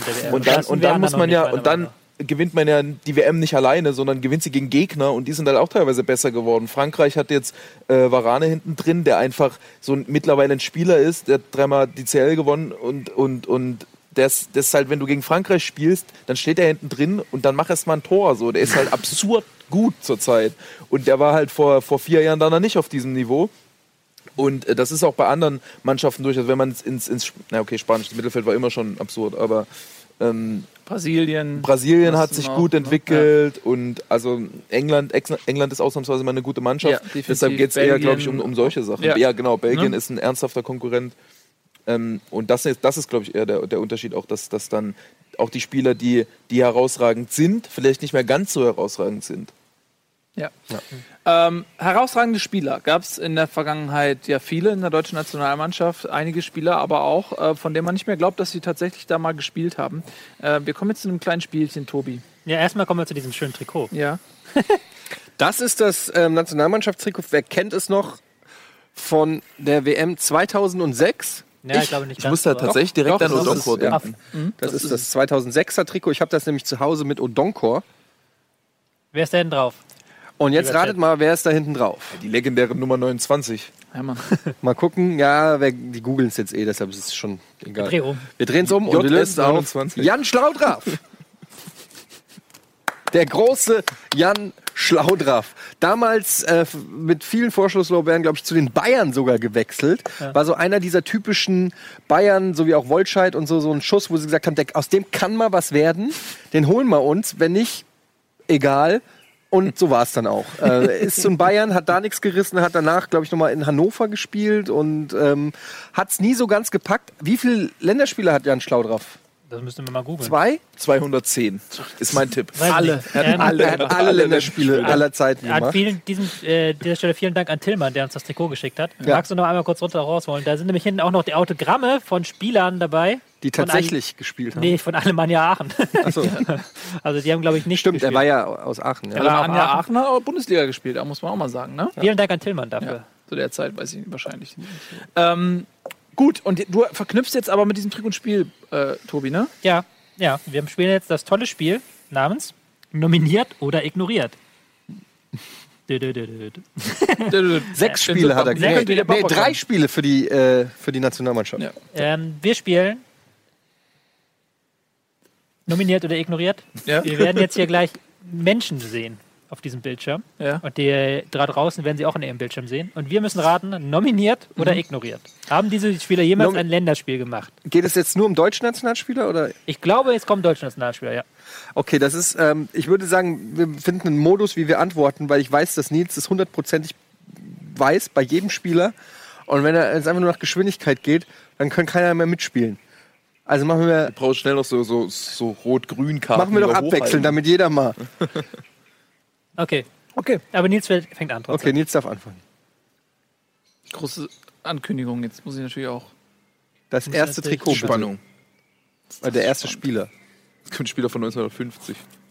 Ach so, shit. Ja, okay, gut, wenn das auch kommt, dann. Ähm, oder meint ihr jetzt einen von uns? Weiß nicht. Also ich habe hab Nominiert oder ignoriert? Nils noch kein Bohmhoff. Länderspiel gemacht, muss ich leider zugeben. Noch Hat. Ralf Länderspiele gemacht, Ralf Gundisch? Der hat auch in der Jugendnationalmannschaft bestimmt mal gespielt. Aber das zählt ja nicht. Hat Jeder, ja jeder mal gespielt. jeder, Ich war auch mal für die Kreisauswahl nominiert und bin da nicht hingegangen. Wieso nicht? Ich dachte, ich bin zu schlecht, ich hab's nicht verdient. Liebe Regie, gebt uns mal Infos, was ihr da macht. Ob es klappt oder nicht oder irgendwas. Wir arbeiten gerade hart dran und hoffen, dass es gleich funktioniert. Okay. Wir können einfach mal ein paar Namen in die Runde werfen und selber Wir können ja schon mal genau, bevor Ralf der. Gunisch hat äh, zwei U20-Länderspiele. Immerhin. Immer nur 20. Je höher die U ist, desto ähm, bemerkenswerter ist. Aber es gibt ja auch so gewisse U-Mannschaften, die einfach knallhart immer übersprungen werden. U19,5. Ich glaube zum Beispiel die, U20? die U20, von der hört man eher Die gibt's ja selten. auch Oh, nicht oh, mehr oh, oh, Deutschland. oh, guck mal hier. Maximilian Arnold. Das ist der erste. Der hat Länderspiele gemacht, ja. Der hat Ja. auch, aber wollten wir nicht eigentlich sagen, dass Nils Ja, das, aber, aber gut. gut. Ich habe den sogar mal live gesehen. Ich bin ja tatsächlich einer der Menschen, die im äh, WM-Jahr die deutsche Nationalmannschaft gesehen haben. Hier live in Hamburg beim Spiel gegen Polen. Und in der ganzen Spiel sind 20 Leute eingesetzt äh, worden und zwei sind zur Weltmeisterschaft gefahren. Siehst du? Weil das war nämlich das äh, seltsame Spiel, wo sämtliche guten Nationalspieler noch Champions League und äh, DFB-Pokal hatten. Und dann sind da halt dann irgendwie Christian Günther, Maximilian Arnold und auch Christoph Kramer, der sagen, dann mitfahren durfte. Ich mag. Maxi Arnold. Ich finde, das ist ein guter Spieler. Äh, einen ordentlichen Wumms hat, schöne Standards schießt. Und ich hatte ein bisschen gehofft, dass Wolfsburg absteigt und die Eintracht den sich holt. Ja, habe ich doch gesagt. Äh, 0 zu 0 gegen Polen 2014. Ja. Ja. Ist immer noch jung, ne? Der ist wie lang? Drei- 33 Der ist 23 erst oder 24. Also Oh, wer ist dran? Martin ist dran. Ich bin dran. Florian Als. BVB-Fan ist es natürlich leicht. Der war auch nominiert, glaube ich. Ich habe keine Ahnung wann, aber ich äh, habe im, im, im Kopf ein Bild von ihm im äh, Länderspieltrikot. Und ich meine, der war auch mal so eine Zeit lang irgendwann so 2005 rum oder so ein Scheiß, war der, glaube ich, mal dabei. Ich Bin mir glaube nicht hundertprozentig sicher, aber ich denke ja. Florian Kringe. Ich will sagen nein. Ich glaube, der war nie dabei. Nein! Ignoriert. Florian Kringe. Was vielleicht, da, was, da ist das Bild, was ich im Kopf habe, vielleicht auch aus der U21 oder so. der war. Und Hat Florian Kringe mal für die Eintracht gespielt? Oh! Julian Oh. Schieber war, glaube ich, mal dabei. Wer ist denn jetzt dran? Sag mal, was ist Ja, denn wir das? gehen in der Reihe nach. Uhrzeigersinn. Ah ja, okay, ich alles bin klar. dran Ich ich meine, ja dass Julian Schieber mal ein Länderspiel gemacht hat. Nee, der hat natürlich nie für die Eintracht gespielt. Was labert? Wann denn? Keine Ahnung, aber ich sage aber, er hat eins gemacht. Julian Schieber? Glaube ich nicht. Doch, glaub schon. Also er war ja. Hätte ich nein. Okay, der war auch- also ja, gut, Die Frage ist halt auch wann. Ne? Er hat in Stuttgart gespielt und, Nee, er und, das, ist, und das ist äh, natürlich so. Aber er war halt, mein Gedankengang war halt, wir hatten nie Stürmer gehabt. So. Wir hatten ja eigentlich nie Stürmer die letzten Jahre. Ja. Ich finde das irgendwie ein geil respektloses Spiel. So, André Hahn hat Länderspiele. guck mal, hat Ich der bin schon doch mal- dran. Entschuldigung! es tut mir leid. Aber die Antwort ist ja. Ja, aber das wusste ich natürlich auch. Der hat, glaube ich, zwei oder so. Oder einen, Auch sogar einen, ja. Habe ich auch live gesehen, habe ich auch live gesehen gegen Polen. Ja, der hatte eine starke Saison bei Gladbach ähm, und Aber Augsburg war er auch stark. ja, Davor stimmt. schon. Nee, er war, glaube ich, sogar nur bei Augsburg stark. Aaron Hunt. Auch. Hat auch Länderspiele. Ich meine schon, ja. Ich, ich sag jetzt nichts mehr. Ja, Etienne ist eigentlich dran, ja Ich glaube, der auch, ja. Ja, ja, er hat es. Ich Ich weiß gar nicht, wie viele wir haben, aber Aaron Hunt hat welche. Ja, hat welche. Ja, 100 Prozent. Ich sag vier. Drei. Drei. Das war nämlich damals so, der hätte ihn doch auf auf England spielen können, glaube ich. Und den hat man dann irgendwie Stimmt. Ja. für Deutschland spielen. Hatte da so, so, mal so einen kurzen Hype, genau. Sebastian Oh, Rode. Das darfst du jetzt. Das ist deiner. Der hat ein Länderspiel. Also der war zumindest nominiert, das weiß ich, glaube ich. Ziemlich sicher. Ist das denn überhaupt die Frage, ob die gespielt haben oder ob sie nominiert das das waren? ist im Spiel, doch. Nominiert oder ignoriert? Weil da steht jetzt nur nominiert oder Einsätze, ignoriert? ne? Ja, gut. Also ich meine, der hätte, der wäre schon mal nominiert gewesen. Gibt es überhaupt Spieler, die jemals nominiert waren und nie gespielt haben? Natürlich. Irgendwelche dritten Torhüter auf jeden Na Fall. gut, das stimmt, ja. Was ist die Lösung? Ignoriert. Ach, ich bin so dumm. Ich habe Aber Sebastian Jung verwechselt. Der war nämlich. Ähm, Stimmt, der war auch bei der, diesem Hamburg-Spiel, war glaub ich, äh, dabei, ne? nominiert. Ich habe es Ja, äh, rechts außen, ja. Ja. Schon dann ja, auf jeden Ja, Fall. der, hat Der sogar war mehr, der hat sogar extra mehr. eingebürgert worden. Jetzt hier, Ja. wie blöd haltet ihr uns? Wie der da Natürlich. aussieht, ey. Das ist, Ist das überhaupt schon dann die? ja, das man. ja, komm, weiter. Ja, es war einfach. Weiter. Was? Ja, Ein Spiel für die A2, Mann. A2-Mannschaft. Ja, okay, aber das war diese unsägliche. Ja, come on. Das war diese unsägliche äh, zweite Mannschaft, die so die Perspektivmannschaft war, das Perspektivteam war. 2006, ja. Aber okay, das zählt Mit Jan nicht. Rosenthal unter anderem. Ja, ich hätte gedacht, dass er tatsächlich. Ähm, Aber der wurde extra eingebürgert. Das war ja, eben, weil er extra Ding. eingebürgert Ja, Das für war die so die Zeit so A2-Mannschaft. für Paulo Rink und so. Das war die Zeit, ähm, als Leute eingebürgert wurden. War der nicht Torschützenkönig sogar? Für die deutsche Nationalmannschaft. Ne, für, in der Bundesliga, meine ich. Okay. Ja, Jones auf jeden Fall. Aber nur Freundschaftsspiele, weil er später noch äh, gewechselt, den Verband gewechselt hat und äh, für Amerika gespielt hat. Aber er hat auf jeden Fall auch ähm, äh, Freundschaftsspiele gemacht für Deutschland. Spielt der nicht auch noch sogar? Ich glaube, ich bin noch in, in der der, USA, ja. Ja. Irgendwo in den USA. Also, Drei er spielt in der USA. Ja, drei Einsätze. Der Jermaine. Jermaine. Jermaine. So. Gut. Ein Kurzeinsatz. Zweimal 45 Minuten. Und zack, kannst du dich Nationalspieler nennen. Für zwei Länder vor allen Dingen. Das ist auch, haben auch nicht so viele. Ein Kurzeinsätze. Äh, das war's, okay. Ähm, Auf der Sergio Ramos-Skala. also verlosen wir das unter den Zuschauern oder, wie, oder ist das jetzt Nö, einfach das nur mal da? das haben wir das, gewonnen. das können wir Das haben aufhängen. wir geschenkt okay. bekommen. Äh, ich habe auch noch ein mit nach Hause von nachher. 2006. Du auch, ne? Odonko. Ja, du hast Odonka dir noch beflocken lassen, weiß ich noch. Weil das gab es nicht zu kaufen. Ja. Ich war, glaube ich, der Einzige in Deutschland, der ein Odonko-Trikot wollte. Das glaube ich nicht. Ja. Ich Sehr schön. 2014 damit Götze drauf. Hast du dir gekauft vom Turnier? Nee, tatsächlich danach. Erfolgstrikot. Oh, shit. Erfolgstrikot. Gut. Sehr schön. Ich habe ich hab bist du hier. 2014er mit Gündogan. War ganz dabei. Mit der Oh. Nummer 2. Der war nicht mal in, äh, nicht mal in Nee. Hamburg dabei gegen Polen. Ich glaube, der war da verletzt zu dem Zeitpunkt schon. Wir müssen Werbung machen. Leute, wir machen eine, das machen wir auch. Wir weil, machen ein bisschen weil, Werbung, Weil dann- wir es ja müssen. Dann kommt das Rad der Nation, das machen wir dann noch. Und dann gehe ich weg und dann ähm, kommen hier es stehen noch einige interessante Themen. Ja. Ne? Das, das wird schön. Jetzt aber erstmal eine kleine Verbraucherpause. Bis gleich.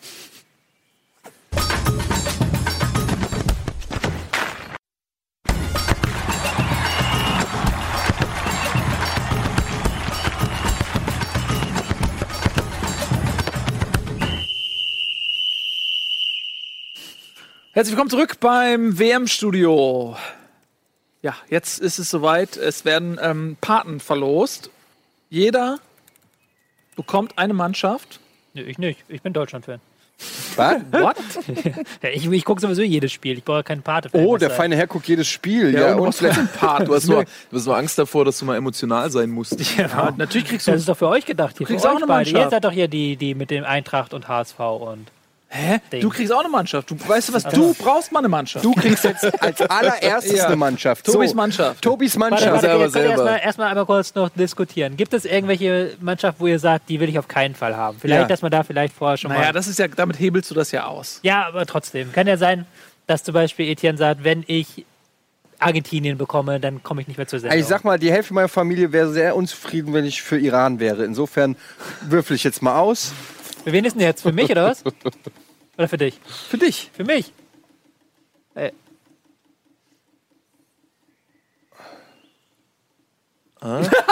Das war so Das war knapp. Nicht ernsthaft. Ah, Island. gut. Aber das ist Island. doch eine super Wahl. Bisschen, bisschen Klischee. Sehr schön. Bis auf den Namen, da wird es also muss ich jetzt Island unterstützen, oder was? Was? Du bist ein riesen Island-Fan. Tobi, erzähl uns was. Was macht deine Du Leidenschaft musst dir für nur, du Island musst dir nur ein aus? I auf die Kappe kleben. Auf die Kappe. Kappe? Auf Kass? Ist eine LA-Kappe, wenn man da ein I davor klebt. Ila? Ila. Isla. Ach so. Ila Wäre ja noch ein S. Ach, scheiße. Ja. Und ein N und ein D. Ila klingt aber auch sehr. Also sie haben sehr viele Spieler mit dem Namen mit Son hinten dran. Klasse. Ich bin jetzt auch Tobi Son. Ähm, Nilsson. Ja, und die spielen, eigentlich ist Island geil. So 100, äh, 360.000 Leute. Für, äh, eher im Viertelfinale. Die haben schon was raus, die haben Ja. Talent rausgeholt quasi, das sie Ja, nicht haben. absolut. Die haben so viele Einwohner wie Wuppertal. Ja, und Island, vor allem Island ist mega bei spannend, der weil die haben damals vor der Wirtschaftskrise, als noch Geld da war, haben die die kompletten Strukturen professionalisiert und die haben ganz viele so Indoor-Hallen und so gebaut und ganz wirklich, eine- wirklich professionelle Strukturen aufgebaut. Ähm, Und deswegen können die aus so wenigen Spielern auch so viel Talente schöpfen, sag ich mal. Ähm, Und das hat sich 2016 auch bemerkbar gemacht. Und vor allem die Fans sind geil. Das sind so die, die Iren des Nordens was so Stimmung angeht. Ich finde, dass das wichtig ist. Also, was, was die Iren mitgebracht haben, äh, damals, äh, wisst ihr noch die Niederlage gegen Spanien damals? Natürlich. Als die äh, irgendwie da äh, Fields of Athenry gesungen haben, irgendwie 40.000 Iren, das war, und, und alle waren einfach nur still, weil sie dachten, Alter, was, wie geil ist das? Mega. Und das hat äh, Island auch mit ihrem, was dann die Franzosen geklaut haben und so. Also, Island ist schon, eine, finde ich, eine sehr schöne Wahl. Aber das ist so ein bisschen, wenn du, wenn du spielerisch nichts zu bieten hast, musst du irgendwie anders punkten, wenn es nur beim Aufwärmen ist oder so. Oder per Einwürfe. Ja, also solche Sachen, ne? Das finde ich dann. Ähm, sowas zählt nicht. Also wie geil der Sowas zählt nicht? Jubel einmarsch ist, das finde ich sollte nicht in die Bewertung mit einfließen. Also muss ich jetzt hier ähm, ist der Samstag, ultimative 15 Uhr, Fankultur-Diss eigentlich. Argentinien gegen Island auf jeden Fall. Für Island sein. Ja. Ja. Und dann die Woche darauf gegen Nigeria und gegen Kroatien auch noch. Ich suche gerade mal in eurem Spielverlagerungs-Mega-Pamphlet zur WM, was wirklich fantastisch ist. Ähm, suche ich jetzt mal gerade, was ihr selber zu Island geschrieben habt. Es sind so viele Mannschaften. Ich scroll hier schon Der 32, wie du festgestellt runter. ja. Aber ja, hier ist Island. Und ihr habt echt so getan, als ob ihr eine Ahnung habt von Island. Ja. Der Weg, der Island bei der EM vor zwei Jahren völlig überraschend ins Viertelfinale führte, werden sie auch bei diesem großen Turnier weitergehen. Ein defensiv starkes und geschicktes 4-4-2, brandgefährliche Einwürfe und ein rustikaler, konsequent umgesetzter Spielstil prägen das Bild der WM-Debütanten. Und die Bewertung ist Spielerqualität 2 von 5 Sternen, Tore schießen 2 von 5 Sternen, Tore verhindern 3 von 5 Sternen, immerhin. Intensität 2 von 5 Sternen, Spielkontrolle 2 von 5 Sternen. Fazit, Island verfolgt denselben Stil wie bei der EM, aber in einer schwierigen Gruppe wird es vermutlich nicht der gleiche erfolgreiche Das sage ich, kann ich dir sagen, das stimmt nicht. Island wird weiterkommen. Da bin ich mir als Fan sehr, sehr Island sicher. Aber habt ihr nicht, gerade- habt Da ihr nicht bin, ich erst, mir, da bin ich mir als Kroate sehr, sehr unsicher. habt ihr nicht erst geschrieben, äh, dass sie total den intensiven Spielstil haben und dann bekommen sie bei Intensität 2 von 5 Sternen? Ist das nicht ein Widerspruch? Ja, also die, die, die Sternbewertungen bei Intensität und Spielkontrolle, die waren dann, die waren ein bisschen weird, weil, weil du das ja, das schlägt sich auf die anderen Sachen nieder, über äh, Tore schießen, Tore verteidigen und wir haben es dann hier und da, glaube ich, Es nicht gibt auch so. gar, gar, gar keine irgendwie wirklichen, wirkliches Gespräch darüber. Vielleicht solltet ihr euch als den, den Erfinder Kurz. der Ramos-Skala mal als Beratung Ja, reinholen. das stimmt. Und der kann da vielleicht Nächstes noch Mal was- So, Ramos-Skala drin. aber wir müssen weitermachen. Du brauchst Genau, noch ein ja. Team. Äh, ich mal erstmal Nils. Nils? Du drehst mein Team? ich drehe dein Team. Oder Okay. willst, willst Nee, du mach. Ich Ich vertrau drehe dir. ich dreh dein Team. Aber mach auch hier. Mach, Gibt's was, was du nicht haben willst hier unbedingt? So, was ist es geworden? Was ist dein Problem mit Uran? Uran vor allem. Gibt's irgend, irgendwas, was du nicht haben willst? Auf keinen Fall. Nee, das ist ja, dann kriege ich das und dann stehe ich doof da. Wieso ist eigentlich Deutschland nicht dabei? Weil, Ja, Außer Konkurrenz oder was? Mit Deutschland reden wir sowieso hier. aber was Exotisches ist Oh. doch nicht so schlecht. Oh, Oder? Ne? Peru. oh, da ist England. Das sieht nach Schweiz Peru. aus. Ist es die Schweiz? Oh, es ist die Schweiz. Hup, hup, Sweets. Sweets. Hup, Sweets. Hop, Hop, Schweiz. Hop, Schweiz. Hop, Schweiz. Ja, äh, ja, Schweiz, interessantes Team. Ähm, äh, Memedi, Lichtensteiner, Bürki. äh, Geh Bürki. einfach den Kader von Gladbach durch. Ja, genau, da haben wir viele. Äh, dann äh, Jan Sommer äh, haben wir da und äh, Hirz, Hitz, Hitz ist nicht Hitz auch irgendwie Schweizer? Also Hitzelsberger. hier Ähm, steht, nee. auch wenn der Nati, der Nati, Der Nati. Der Ach so. Nationalmannschaft. auch wenn der, ach so, ich hätte den Satz vielleicht weiterlesen sollen. Auch wenn der Nati ab und an der letzte Punch fehlt. Die Schweiz ist eine solide Ballbesitzmannschaft, die über lange Ballbesitzphasen und stetige Spielverlagerungen versucht, konstruktiv zum Torerfolg zu gelangen. Dabei agieren sie gleichzeitig, aber auch äußerst, äußerst standardmäßig und unspektakulär. Ob die individuelle Qualität für mehr als das Überstehen der Gruppenphase reicht? Fragezeichen. Und äh, willst du auch die Sternebewertung hören, Nils, von Gerne. deiner Lieblingsmannschaft? Gerne. Ist genauso wie bei Island. Spielerqualität zwei Sterne, Tore schießen zwei Sterne, Tore verhindern drei Sterne, Intensität zwei Sterne, Spielkontrolle zwei Sterne. Die Schweiz ist in allem Durchschnitt. Daher reicht es nur für ein durchschnittliches Turnier. Lieblingsspieler Seferovic? Äh, Johann Giroud spielt er noch? Nein. Schade. Aber du hast, äh, Doch, Johann Giroud ist noch dabei. aber Ja, nicht klar. in der Startelf, ja. Ah, gut. Chakiri? Ähm, du hast die Startelf äh, Seferovic wahrscheinlich in der Spitze, Shakiri rechts, Zuber links, Freuler und Chaka in der Mitte, im zentralen Mittelfeld. Dann haben wir auf rechts Lichtensteiner. In der Innenverteidigung sehen wir Scher und Akanji, links Rodriguez und auf der Sechs Berami und im Tor der Sommer. Berami, auch ein ehemaliger HSV. Ähm, Da bist du gut beraten. ja, Nils, der DFB meldet sich muss los, ne? Ja. Ups, wie spät haben wir es denn? Papa muss jetzt mal los. Ähm, dein, aber dreh noch mal eben schnell. Ich will noch mal sehen, was du hast, damit ich dann in Frieden gehen kann. Jetzt wird spannend. Besetzt haben wir ganz gut. Island, Schweiz.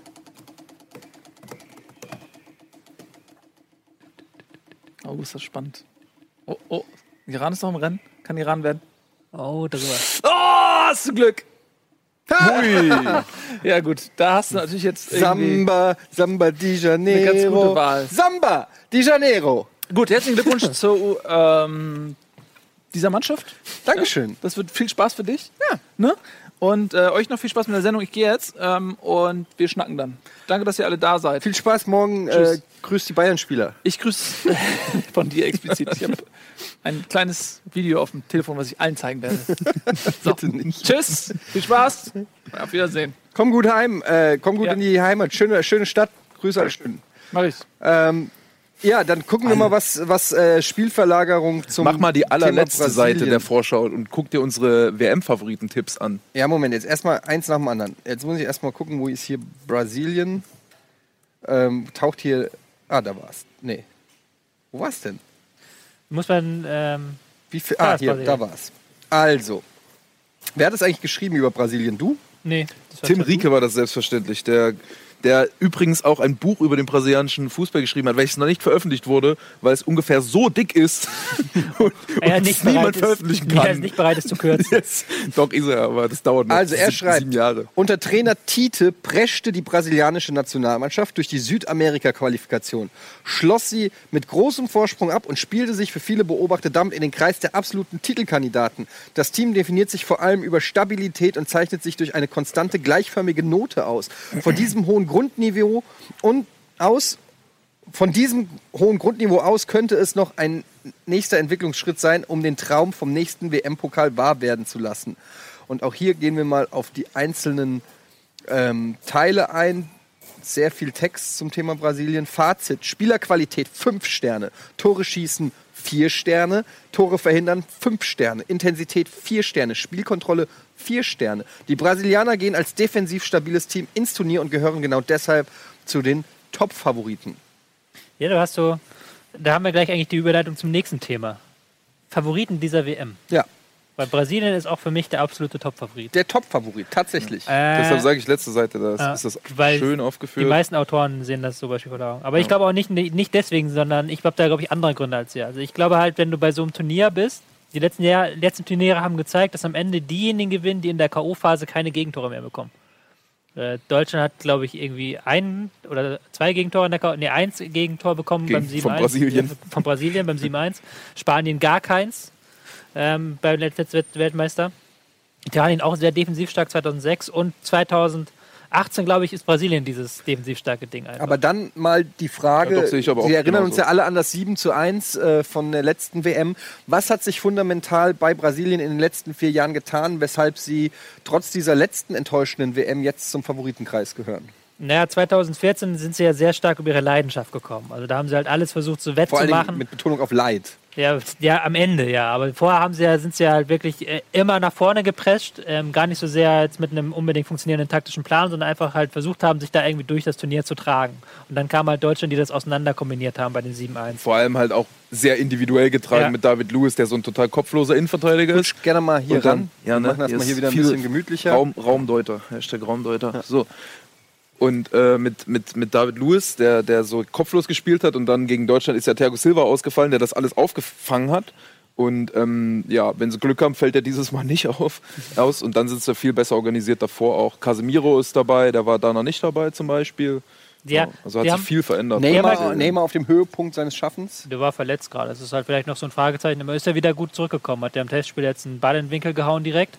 Ähm, was wir vorhin gesagt haben bei Deutschland halt mit, diesem, mit dieser Frage, wer geht da im Fall dazwischen? Die haben halt bei Brasilien im Mittelfeld aus ähm, Casemiro, Fernandinho und Paulinho wahrscheinlich noch. Ja. Und das ist halt wirklich dann so, was den Sergio Ramos-Faktor ist. Zumindest 0,9 auf der 1,0 Skala von äh, Sergio Ramos-Faktor ist dieses Mittelfeld. Also neuen Trainer. neuer Trainer, ja. Was, was halten wir von dem? Ja, der ist der fokussiert sich eben genau darauf, also die defensive Stabilität, ähm, dass, sie, dass sie gut organisiert sind gegen den Ball und eben nicht nur irgendwie aggressiv nach vorne decken und irgendwie alles versuchen wegzuräumen, sondern dass sie auch kompakt stehen und dass sie vernünftige Kettenmechanismen haben in der Abwehr und so. Das ist also, das ist, die sind defensiv jetzt eine richtig solide Mannschaft, das waren sie damals nicht unbedingt. Da Weißt du, was eine Geilste sowieso ist? Das Scolari war ja äh, so. verantwortlich, glaube ich, dafür, Scolari war verantwortlich vor vier Jahren halt. Ähm, dass, dass Tite äh, jetzt Trainer wird. ähm, Jein, danach kam ja erstmal Dunga eine Zeit lang. Ähm, Scolari hat tatsächlich Tite auch entdeckt früher als Spieler. Und ähm, der, das äh, steht auch in unserem schönen WMF. Der Spitzname Tite kommt ja daher Vom Titel. vom Titel. Nein, das kommt daher, dass Scolari hatte ähm, zwei Fußballer entdeckt ähm, in irgendeiner Jugendmannschaft als Trainer in den 70ern. Und der eine hieß Tite. Und dann hat er die beiden aber verwechselt. Dann hat er nämlich Tite, den jetzigen Tite, Tite genannt. Und seitdem heißt der jetzige Tite Tite. Okay. Das, Schön, das ist diese eine schöne schöne Anekdote. Geschichte. Aber du wolltest was anderes sagen. Ich wollte was anderes sagen. Weißt du nämlich, wer das erste Spiel von Brasilien ist? Schweiz. Brasilien gegen Schweiz. Ja. Das, Das ist ja hier. geht direkt da mal ab. ist natürlich hier als Fan von Brasilien und äh, Nils als Fan von der Schweiz. Ja, man muss man sagen, da gehe ich natürlich als Favorit rein. Ähm, ich finde es super, äh, dass, ich, dass ich jetzt nicht irgendein Team gehöre, wo ich mich reinquälen muss. Ähm, weil äh, das wäre dann echt nervig gewesen, wenn man dann so irgendwas gucken will. Ich gucke tatsächlich nicht jedes Spiel bei der WM, sage ich ganz ehrlich. Also klar, wenn es irgendwie, wenn die Zeit da ist, Oder Brasilien spielt. ja, oder Brasilien spielt, aber wenn, wenn die Zeit da ist, dann gucke ich es natürlich auch nebenbei. Aber ich, ich würde jetzt lügen, wenn ich sagen würde, dass, weiß ich nicht, Ägypten gegen Uruguay mich groß interessiert. Ähm, da reicht mir es dann auch, äh, da reicht mir die Zusammenfassung tatsächlich. Zumindest in der, in der Gruppenphase. Ich glaube, Brasilien gegen Schweiz, Sonntag 20 Uhr. Das auf jeden Fall. Kannst, würdest du dir wahrscheinlich auch angucken, wenn du nicht gerade Können wir Brasilien-Fan wärst. Hole ich den Beamer, strahlen wir hier schön an, machen wir Public Viewing, ihr seid alle eingeladen. Das ist tatsächlich, das kann man vielleicht noch dazu sagen. Ähm, das wird es ja tatsächlich hier geben. Ja, gibt aber geht aber nicht, ihr könnt nicht kommen wegen versicherungstechnischen Gründen. Hör auf, Ja. jetzt kommen die Ja, ja, schon, Wir haben ja. gerade erst den Flohmarkt aufgeräumt. Nein, aber wer- wir, wir müssen es ja gucken. Ja, wir müssen es gucken. Wir müssen ja, wir haben ja auch zum Beispiel am nächste Sendung, Freitag, 18 Uhr, Ja. da ist der Knaller, parallel zu unserer Sendung. Iran gegen Marokko. Willst du das verpassen? Nee, Ja, deswegen ist hier im Beamer und da läuft das, damit wir es auch sehen können. Mega gut. Ach, habe ich da Lust drauf. Sag mal, Tobi, ähm, wir reden über die Favoriten. Favoriten. Brasilien haben wir gerade genannt. Es gibt noch ein paar, die immer genannt werden. Frankreich zum Beispiel. Extrem starke, junge, hungrige Mannschaft. ähm, was kann man über die Franzosen sagen? Die Franzosen haben eine sehr, sehr, sehr, sehr gute Mannschaft. Du musst da einfach nur überlegen, wen die alles nicht mitgenommen haben. Zum Beispiel Ribéry, Benzema ist nicht dabei. Wen hatten sie noch nicht dabei? Ähm, Ja, einige. Einige. Aber das Äh, waren ja, glaube ich, keine Caballé zum Beispiel ist- Geschichten. Oder ist der noch dabei? Ich weiß gar nicht. Nee, ich glaube nicht. Caballé, nee, glaube nicht mehr. Also die haben allein Ähm, schon, was die alles nicht dabei haben an Menschen. Payet ist auch nicht dabei. Äh, Laporte ist nicht dabei. Laporte ist nicht dabei. Extrem gut. Das zeigt eigentlich. schon, wie gut die sind. Also die haben halt wirklich ein, die haben vorne mit ähm, Mbappé, Giroud haben sie vorne, halt, sind sie exzellent besetzt. Mittelfeld mit ähm, Griezmann. Griezmann. Ich finde das, so- ich find das so Auch beide- geil. Äh, zwei Spielverlagerer und dazwischen einer, der die Spielverlagerung Vorschau durchliest. So, das ist, wir haben endlich unsere Fernsehsendung. Naja, es ist wirklich ein sehr schönes ähm, PDF, was ihr da gemacht habt. Wo kann man das denn runterladen? Bei euch auf Spielverlagerung. Ja, kann man kaufen. Ge- Kaufen? Ja, Das kostet. das kostet ja. Echt? Ich habe es umsonst gekriegt. Ja, weil du ein guter Typ bist. Ja, Bör- Börse BZ. Gute Typen. Gute Typen kriegen es gratis. Kleiner Spaß, du hast mir geschickt. So, ähm, Ja, guck doch mal die Mannschaft an. Die haben hinten in der Abwehr haben sie Umtiti und Varan. Das, das klingt jetzt erstmal nicht so. äh, Die, die, die, sind halt, die sind halt ein bisschen unterbewertet, weil sie halt in ihrem Verein neben Piquet und neben Ramos spielen. Aber die sind halt die geilen Typen, die neben Piquet und Ramos spielen und eigentlich halt auch spielerisch mittlerweile besser sind als Piquet und Ramos so.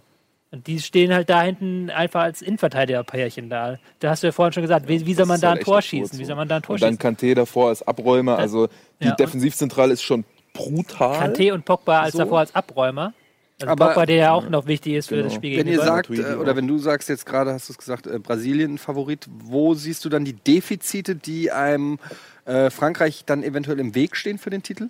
Ähm, einmal auf den Außenverteidigerpositionen. Da haben sehr viele Mondi Nationen, und Silibé? da haben, ja, da haben sehr viele äh, Nationen ein paar äh, kleinere Defizite. Und ich glaube auch, dass ähm, so ein bisschen das gilt, was wir vorhin bei Deutschland gesagt haben, andersrum. Also dass diese Mannschaft, da fehlt etwas die Erfahrung. Ähm, diese, das ist eher so eine Mannschaft, wo man sagt, okay, 2022, Genau. da werden die auf jeden Da Fall. sind die auch halt, halt alle im Peak. So. die alle, alle- alle, die jetzt geil sind, sind dann in vier Jahren so 27, sie- äh, 26, 28 und dann werden die halt, da führt kein Weg mehr an denen vorbei, so ziemlich. Mhm. Aber ob die es jetzt schon packen, weiß Also ich ich nicht. bin 39, werde dieses Jahr 40 und ich bin im Peak. bist im Peak. Ich bin im Peak. Okay. Ruf mal Löw an. Ähm, was dazu noch Sagt kommt, der Typ, der Einzige, der mit einer Decke hier sitzt. Was? Was dazu kommt, ähm, wir, man kriegt das ja immer so gar nicht mit, wenn man hier ist, weil ähm, wir sind ja zum Beispiel bei Deutschland, ja, da gibt es diese riese Ösel Gündogan Geschichte. Wenn du jetzt in Frankreich bist, hast du wahrscheinlich noch nie was davon gehört, dass es in Deutschland Stress gibt wegen Ösel und Gündogan. Andersrum, in Frankreich wurde beim letzten Länderspiel Pogba gnadenlos aufgepfiffen, weil die äh, alle Franzosen der Meinung sind, Pogba zeigt in der Nationalmannschaft nicht genug Leistung. Und da ist eine Riesendiskussion, ob Pogba da der Führungsspieler ist oder Pogba. nicht. Pogba. Pogba. Du hast jetzt. Pogba. Ich habe überlegt, ob ich es vergesse, aber wenn du das jetzt dreimal falsch sagst, dann habe ich gedacht, okay, irgendwann muss ich dich auch mal. Ja, tut mir leid. Pogba, ja. Ähm, Auf jeden Fall ist da Unruhe. Da ist wirklich Unruhe drin, auch in der Mannschaft. ist ja aber auch irgendwie traditionsgemäß. Ne? Frank bei Frankreich ist irgendwie immer Druck unterm Kessel. Und ähm, trotzdem denke ich, ja, vielleicht kommt es noch ein bisschen zu früh, ein paar Jährchen, aber ich traue denen auch durchaus, äh, wir haben ja auch über Überraschung geredet. Wäre gar nicht, jetzt, Überraschung wäre vielleicht schon ein bisschen zu viel. Sind schon Top 4. Ja, ja, sind schon auch Top-Favorit. Ähm, über Deutschland haben wir geredet, über ähm, Frankreich, Brasilien ist natürlich noch Spanien. Oh, die Spanier. Spanien. Oh. Spielen so Spanier, schön Fußball. Eine der ältesten Mannschaften würde ich so jetzt mal tippen. Ähm, allein durch. Iniesta, der ist glaube ich Ja, gut. 42. Ähm, Sieht der, aus. Sieht nur so aus. Sieht, Ja. äh, ist 42, sieht aus wie 56. Ja, es gibt so Spieler, die sahen schon immer alt aus. Auch Robben. Ne? Robben sah auch schon mit 25, sah der irgendwie aus mit 40. Und jedes Mal, wenn man den sieht, denkt man, der muss doch schon 60 sein oder so. Das gibt's doch gar nicht. Und dann guckt man, wie? Der ist fünf Jahre jünger als du. der, ist, der ist fünf Jahre. Robben ist fünf Jahre jünger als ich. Und die nächste Du auch. bist ja auch im Peak. Ich bin im Peak. Robben, Äh, Robben ist fünf Jahre jünger, ey. Iniesta ist auch 34. Der, der sieht aus wie Captain Picard, Mann, Alter. Oder als ob, der die, äh, als ob er die X-Men leitet. So, egal. Was wir eigentlich sagen wollten, ist Spanien. Spanien. Ähm, Favorit, würde ich auch behaupten. Spanien hat das Problem, dass nur elf Spieler auf dem Feld stehen und man nicht alle elf im Mittelfeld einsetzen kann. Das ist wirklich Sonst- sonst sehr schade. Müsste man nicht antreten. So, ja. Sonst wäre es sensationell, was sie haben. Die Aber- haben, wirklich, die haben wirklich im letzten Testspiel geschafft, sechsmal zu wechseln oder so und haben trotzdem Saul Niguez nicht auf den Platz bringen können. So, der einfach Bei Atletico quasi auf, auf jeder Position, auf sieben Positionen gleichzeitig Weltklasse ist. Ah. Das ist schon verrückt.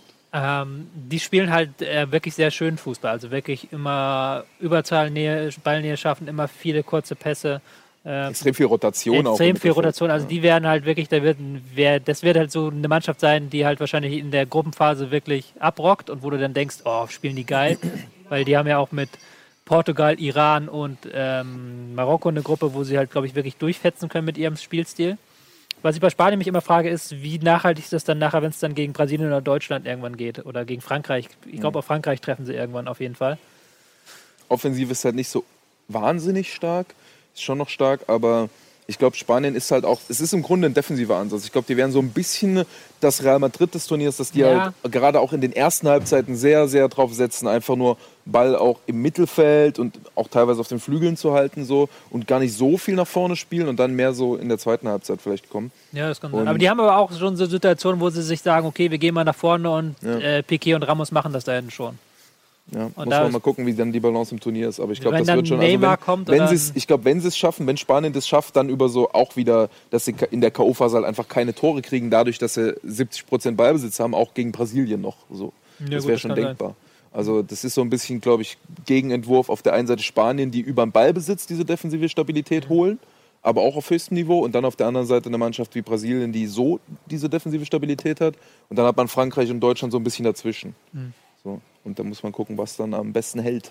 Also, ich höre da so raus, Brasilien, Spanien so ein Hauch vor Frankreich, Deutschland, was jetzt so die Favoritenrolle Schwer angeht. Zu, schwer zu sagen. Wie siehst du das denn? Du kennst ja auch ich ich finde es sehr eng. Das Gute ist Mal, ja bei der Fall. Nationalmannschaft so, bei diesen, die kennt man ja alle, die Spieler. Also du weißt ja, so Ramos, Piquet, was die so drauf haben. Ja, also ich, ich finde, der erste Anzug der Spanier ist schon ein sehr interessanter.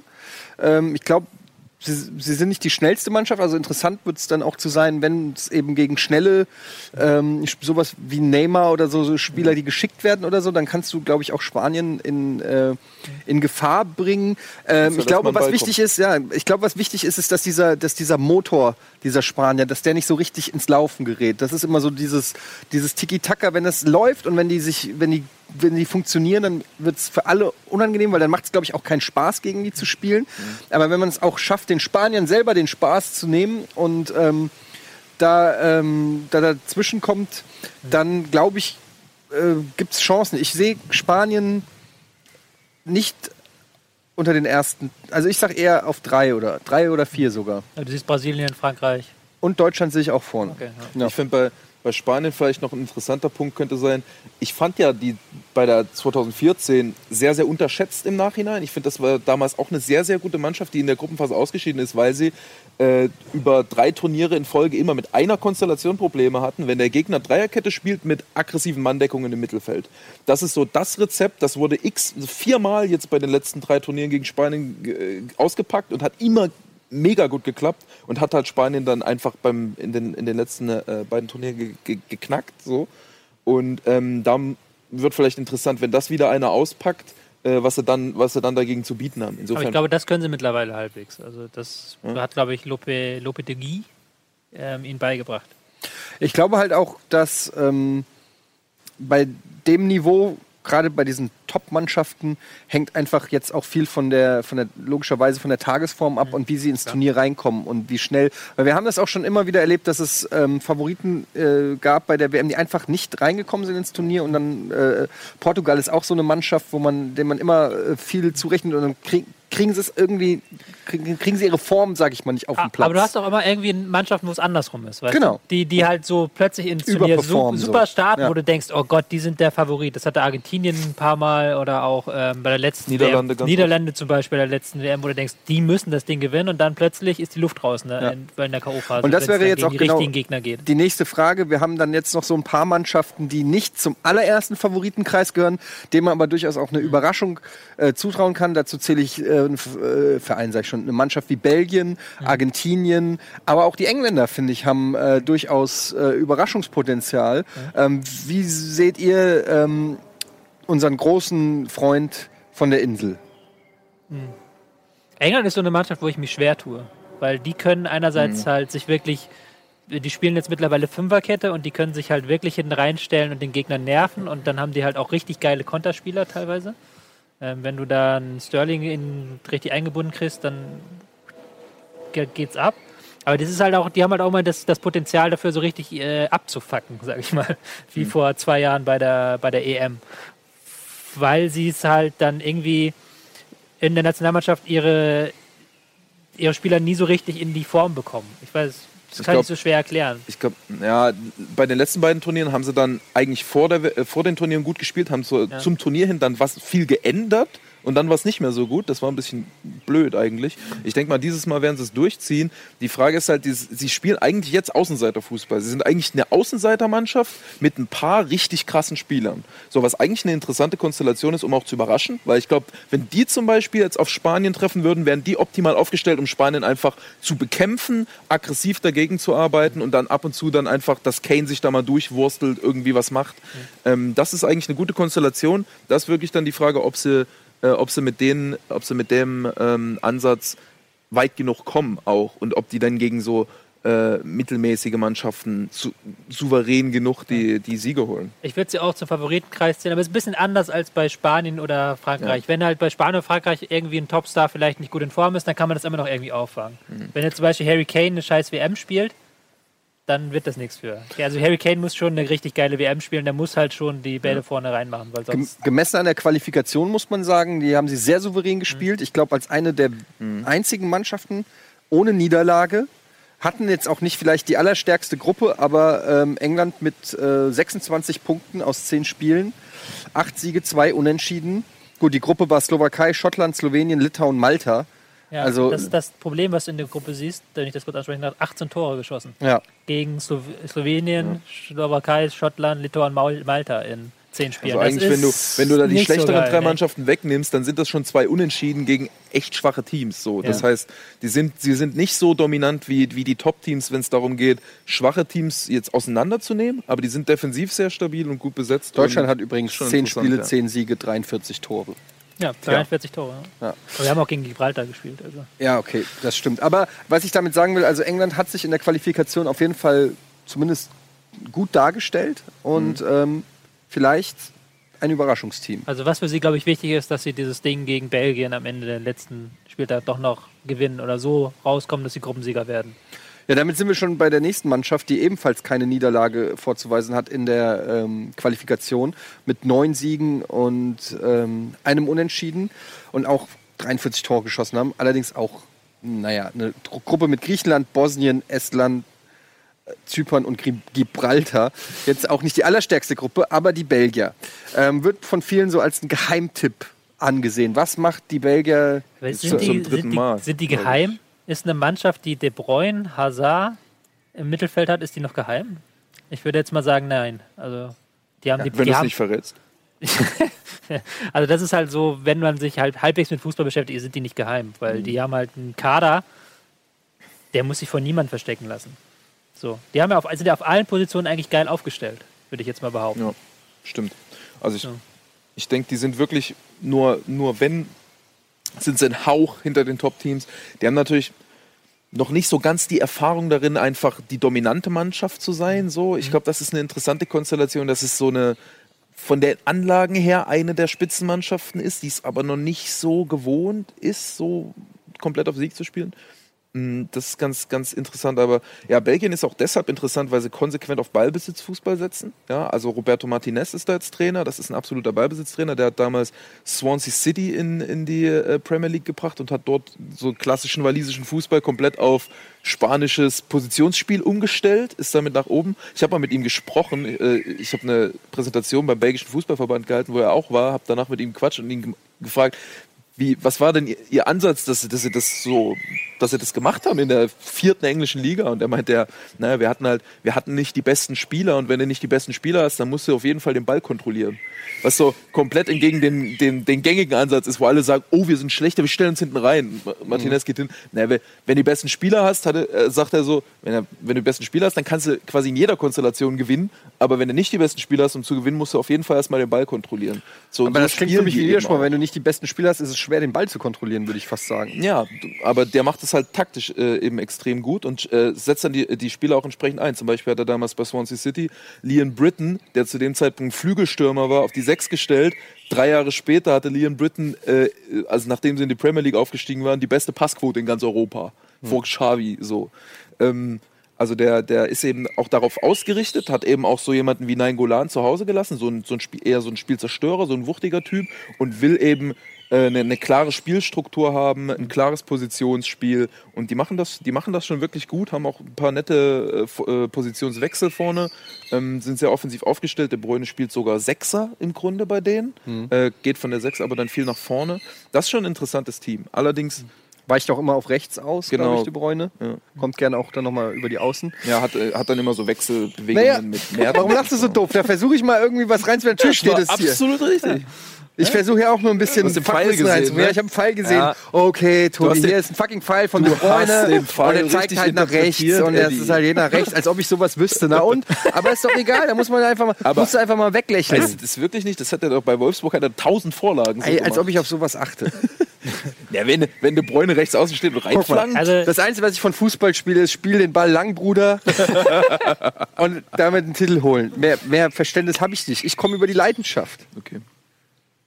Das ist die Frage, ob Belgien das kann, um das abzuschließen. Die Leidenschaft. Ja, auch dieses Favoritending, Leidenschaft dann halt, die, die haben kein, die haben, sind auf dem Sergio Ramos-Faktor eher weiter unten. Die, ja, die Frage ist auch einfach, ob die defensiv gut genug sind, weil, die, weil Roberto Martinez eben nicht so ein Defensivtrainer ist. Der ist auch bei Everton letztendlich ein bisschen gescheitert, könnte man sagen, weil er eben defensiv schon eher, ja, immer ein bisschen unkompakt, die Mannschaften. Hat aber auch auf der anderen Seite mit Wigan Athletic mal äh, als Absteiger lustigerweise, ist, ab, ist abgestiegen in der Saison, aber hat den FA Cup gewonnen gegen Manchester City im Finale. Also der kann schon auch mit dieser Spielweise, kann der auf jeden Fall für Überraschungen sorgen und eben auch mit schwächeren Spielern mal eine gute Mannschaft weghauen.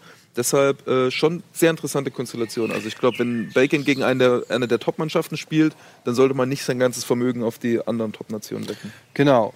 Deshalb kein Geheimfavorit, sondern ein echter Favorit, kann man sogar sagen. Ähm, wir sprechen gleich noch ganz kurz über Argentinien. Das muss, glaube ich, noch sein. Und ähm, das machen wir aber erst nach der Werbung. Und dann gibt es hier gleich noch äh, eine kleine Da Überraschung. geht's ein Leckerbissen. Ein Leckerbissen gibt es gleich noch. Bis gleich.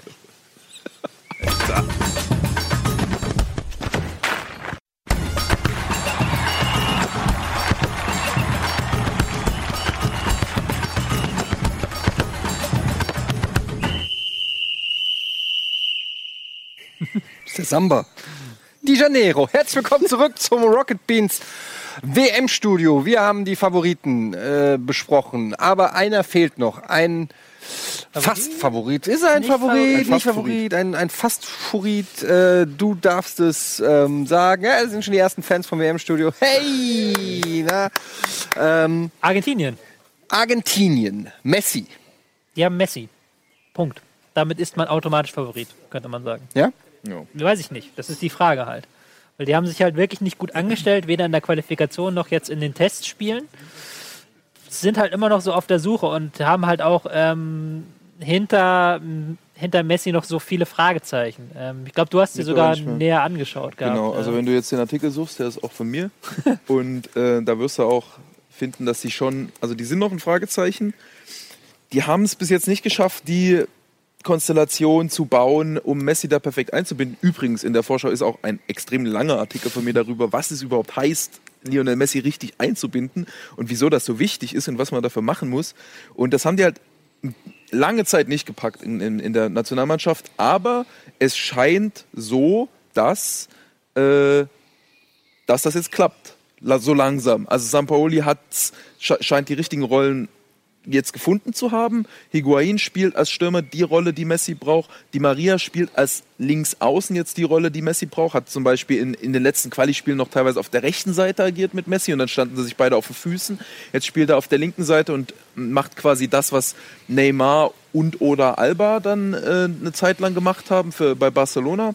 Was spielt denn Messi? Falsche Neun oder was? Ähm, Also ein bisschen hinter der Spitze? Ja, also, also er spielt ja eigentlich immer im gleichen Raum, egal welche Position er hat. Er ist immer im rechten Halbraum. Also halb rechts zwischen Flügel und Zentrum, so zwischen den Linien. Manchmal fällt er ein bisschen tiefer zurück, manchmal ein bisschen höher. Aber grundsätzlich immer das, immer rechter Halbraum offensiv. Äh, Und die Frage ist ein bisschen, von welcher Position er das erreicht. Zurzeit sieht es so aus, als ob es quasi aus einem 4-4-2 passiert, wie auch bei Barcelona, dass es quasi zwei Stürmer gibt und der eine bleibt dann oben und Messi fällt zurück auf die 10. Ähm, so so sieht es jetzt aus. Und dann ist halt die, die Frage, was dann drumherum noch so passiert. Ähm, was jetzt, was interessant war und was jetzt nicht passieren wird, ist, dass der Rechtsaußen so ein bisschen hinter ihn fällt und als quasi als rechter Achter ihm so ein bisschen Rückendeckung gibt und Räume für ihn öffnet. Das sollte Lanzini machen, der hat sich jetzt das Kreuzband gerissen und da muss man jetzt gucken, wer das stattdessen macht. Ähm, das, das sah eigentlich ganz gut aus in den Spielen. Aber grundsätzlich sieht es so aus, dass, als ob Sampaoli hat schon da viele gute Sachen integriert. Das ist auch ein Ballbesitztrainer wie Martinez, der hat klare Vorstellungen im Positionsspiel, der äh, arbeitet viel auch mit schönen Positionsrochaden und so äh, und der will ein sehr aggressives Pressing spielen lassen. Und ähm, ja, also Ballbesitz sieht insgesamt so aus, als ob er sich klar nach vorne entwickelt und ich habe das Gefühl, das passt zur WM wahrscheinlich. Vielleicht, ob es für einen Titel reicht, weiß ich nicht, aber ich glaube, es wird gut zumindest. Wo sind die Schwachpunkte von Argentinien? Ja, das hat er gerade schon so angedeutet, dass sie halt noch nicht das System gefunden haben, was 100% auf Messi funktioniert. Also wirklich, dass Messi da die perfekten Bälle bekommt. Und ich finde sie auch ähm, im defensiven Bereich ein bisschen anfällig noch. Also sie kriegen es noch nicht so gebacken, dass sie dann die Umschaltbewegung hinbekommen, weil Messi auch da nicht sehr viel macht defensiv. Und ähm, ja, das ist halt so ein kleines Problem noch. Also da ist halt wirklich die Frage, wie gut ist Messi am Ende?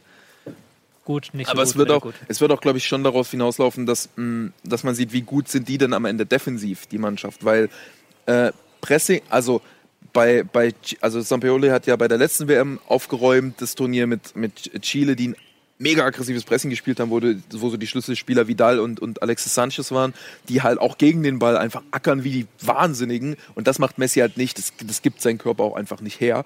Und, ähm, Zu klein dafür. ist zu klein Es gibt seinen Wille nicht her. Nee, ich glaube, das ist. Naja, ist ja wurscht. Aber auf jeden Fall macht er das nicht konstant. Er kann es punktuell mal abrufen, aber nicht konstant über 90 Minuten. Und da ist halt die Frage, wie das kompensiert wird, ob die trotzdem so ein aggressives Pressing spielen oder ob sie sich tiefer fallen lassen. Und wenn sie sich tiefer fallen lassen, wie gut können die dann verteidigen? Denn das sah bis jetzt noch nicht so gut aus. Und wenn man so verteidigt, wie Argentinien in einigen Spielen das gemacht hat, dann dürfte es wahrscheinlich nicht für den Titel reichen, denke ich mal. Also dann wird es auf jeden Fall schwierig. Okay. Äh, Aber das kann sich noch verbessern. Wie gesagt, Sapoli arbeitet. weißt du, ich habe keinen Bock mehr zu warten. Worauf? Ja, auf die WM. Ich will jetzt wissen, wer die WM gewinnt. Und wie willst du das machen? Ja, ich denke, das sollte man auch man sollte auch die Demokratie hier einfach mal sprechen lassen. Ich finde, das sollte demokratisiert werden. Wir sollten das wählen lassen. Wir sollten das Wer wählen die lassen. WM. Warum ausspielen, wenn man es wählen Ja, kann? genau. Direkte WM-Demokratie. Direkte WM-Demokratie. Und was gäbe es für einen besseren Ort als die einzige Weltmeisterschaftssendung der Welt? Meisterschaft. Okay, dann gibt es jetzt ein Vote. Gibt jetzt ein Vote. Ihr da draußen im Chat könnt wählen. Wer wird Weltmeister? Aber es kann nur einer von diesen fünf werden. ja, alle anderen sind gerade grau. Haben wir ja gerade darüber geredet. Ja. Ja. Die haben keine Chance. Die haben keine Chance. Nur diese fünf haben eine Chance. Okay. Deutschland, äh, Ausrufezeichen WM. Leerzeichen Deutschland, Leerzeichen Brasilien, Leerzeichen Spanien, Frankreich, Belgien. Die Leute, fangt an zu wählen. Ihr habt ein paar Minuten Zeit. Könnt Ich glaube, glaub, die Leute tippen einfach gerne groß Deutschland in den Chat. So, deswegen wird Aber Deutschland. es ist schön zu sehen, das mal in Echtzeit äh, zu sehen, wie sich da die Balken, ähm, sich die Balken verschieben, wie die, biegen. sich die Balken biegen. Ähm, das ist auf jeden Fall ähm, interessant. Wir gucken gleich aufs Ergebnis. Ich, äh, man, man hofft ja dann doch immer für die Mannschaft, für die man auch selber ist. Brasilien. Ja, in dem Fall Brasilien. Island äh, kann es nicht gewinnen, kann es nicht werden, kann es nicht gewinnen. Genau.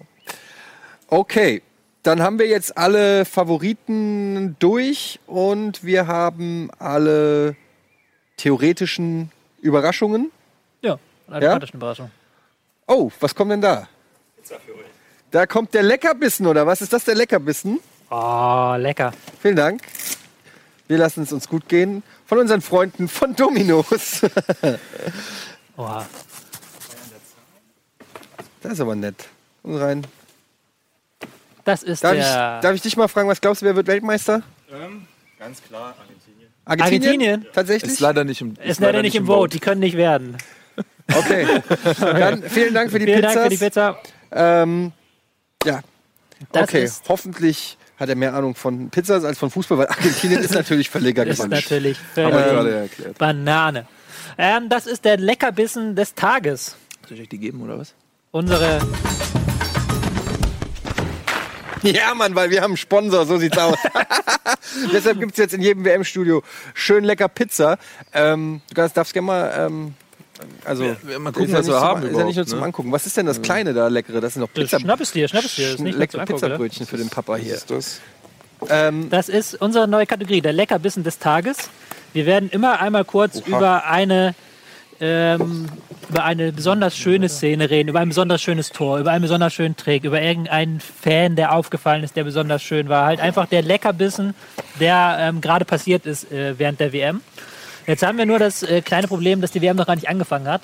das ist Das heißt, wir korrekt. können jetzt hier nicht irgendwie über das deutsche Tor reden oder über irgendwas anderes. Will noch raten Ähm, lassen, was der. Oh, guck mal, das sind so Belag. kleine Ja, Spinat kannst du haben. Spinatbällchen. Ja. Wer holt sich denn so Käsebrötchen und dann macht man da nicht Fleisch und Käse rein?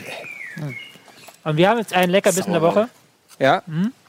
Zeig Äh, ihn doch mal Leckerbissen gerne. des Tages. Ich äh, zeige ihn mal ähm, gleich. Der, der ist so lecker, den kann man eigentlich gar nicht zeigen. Das ist unser Leckerbissen des Wunderschön. Und Julian Draxler. ähm, oh, die ist aber auch. Halleluja, ist die sweet. Und der Leckerbissen ist Julian Draxler natürlich. Ach so. Wir sind ja eine WM-Sendung. Aber wer ist sie denn? Sie ist ein russisches Model, nämlich äh, Julian Draxler hat sich ablichten lassen für die russische Vogue, also für die Russland-Ausgabe der Vogue, und hat sich dort äh, mit dieser schönen Frau oben ohne ablichten lassen. Und Julian Draxler mit dem einzig wahren Julian Draxler, komm mit mir in einen anderen Raumblick. Das ist der Leckerbissen des Tages. Das ist der Leckerbissen des Tages. Ähm, hätte man auch nicht gedacht, dass, dass Julian Draxler mal das Cover der Vogue Es ist halt, ziert, oder? das ist immer so völlig bizarr bei so einem WM-Turnier, wenn dann plötzlich solche Dinge passieren. So. Also, äh, weil eigentlich, eigentlich, das hat, ich habe halt damit null gerechnet. Hast du damit irgendwie gerechnet, dass sowas kommt? Weil normalerweise ist es ja so, du gehst ins Dschungelcamp, ah, da du gibt es noch mehr Fotos. gehst in, den, gehst in den Playboy. So weißt du? Ja, aber nicht als Mann. Ja, na gut.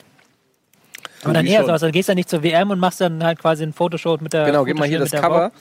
Ähm, da sehen wir nämlich, da sind noch äh, andere Spieler von anderen Mannschaften ähm, dabei. Dani Alves und ähm, Kann man zeigen, ist hier äh, abgegriffen von wie Instagram. heißt sie? Natalia Wodjanova. Natalia Botanova und Fedor Smolov als Ja. für die russische Nationalmannschaft als Vertreter. Ähm, die, haben sich halt ablichten lassen für die russische Vogue, die ja auch eigentlich mit, mit Fußball nichts, nicht so unendlich viel zu tun hat. Oder? Ja, Also, absolut. ich wäre da nicht drauf gekommen vorher. Ähm, Salat. müsste man nicht überlegen. Gab es sowas, das ist ja eigentlich auch, ähm, gab es sowas früher schon mal, dass du jetzt sagen würdest, dass irgendjemand sich. Kann ich machen. Du bist natürlich ganz scharf auf das Essen hier. Dann heb ich mir. Ja, Hast du jetzt alles analysiert? Wie war die Frage?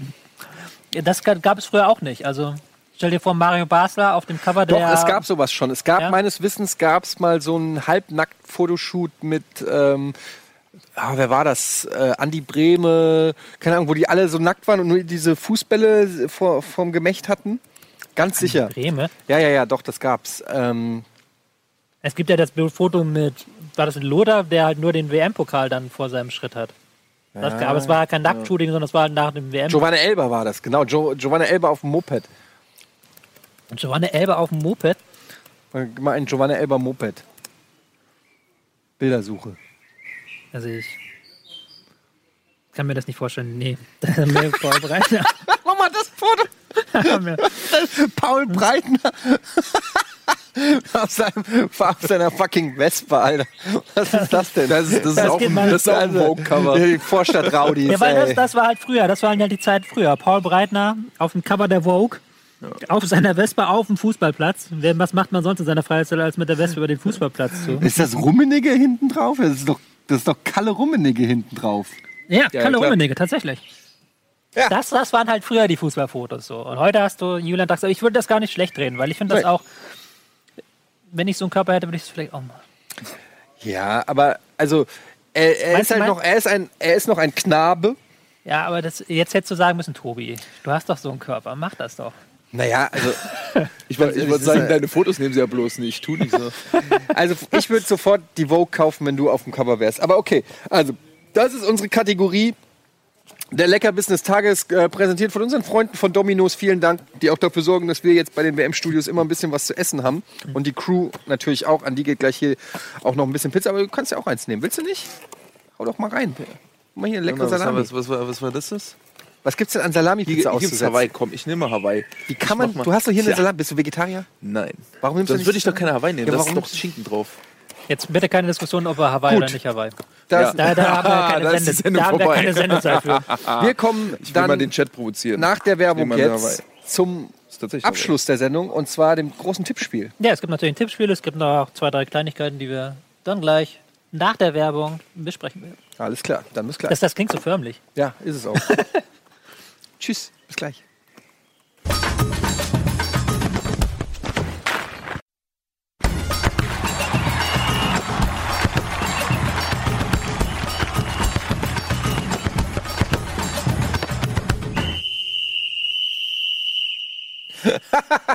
Hi, herzlich willkommen zurück zum WM-Studio.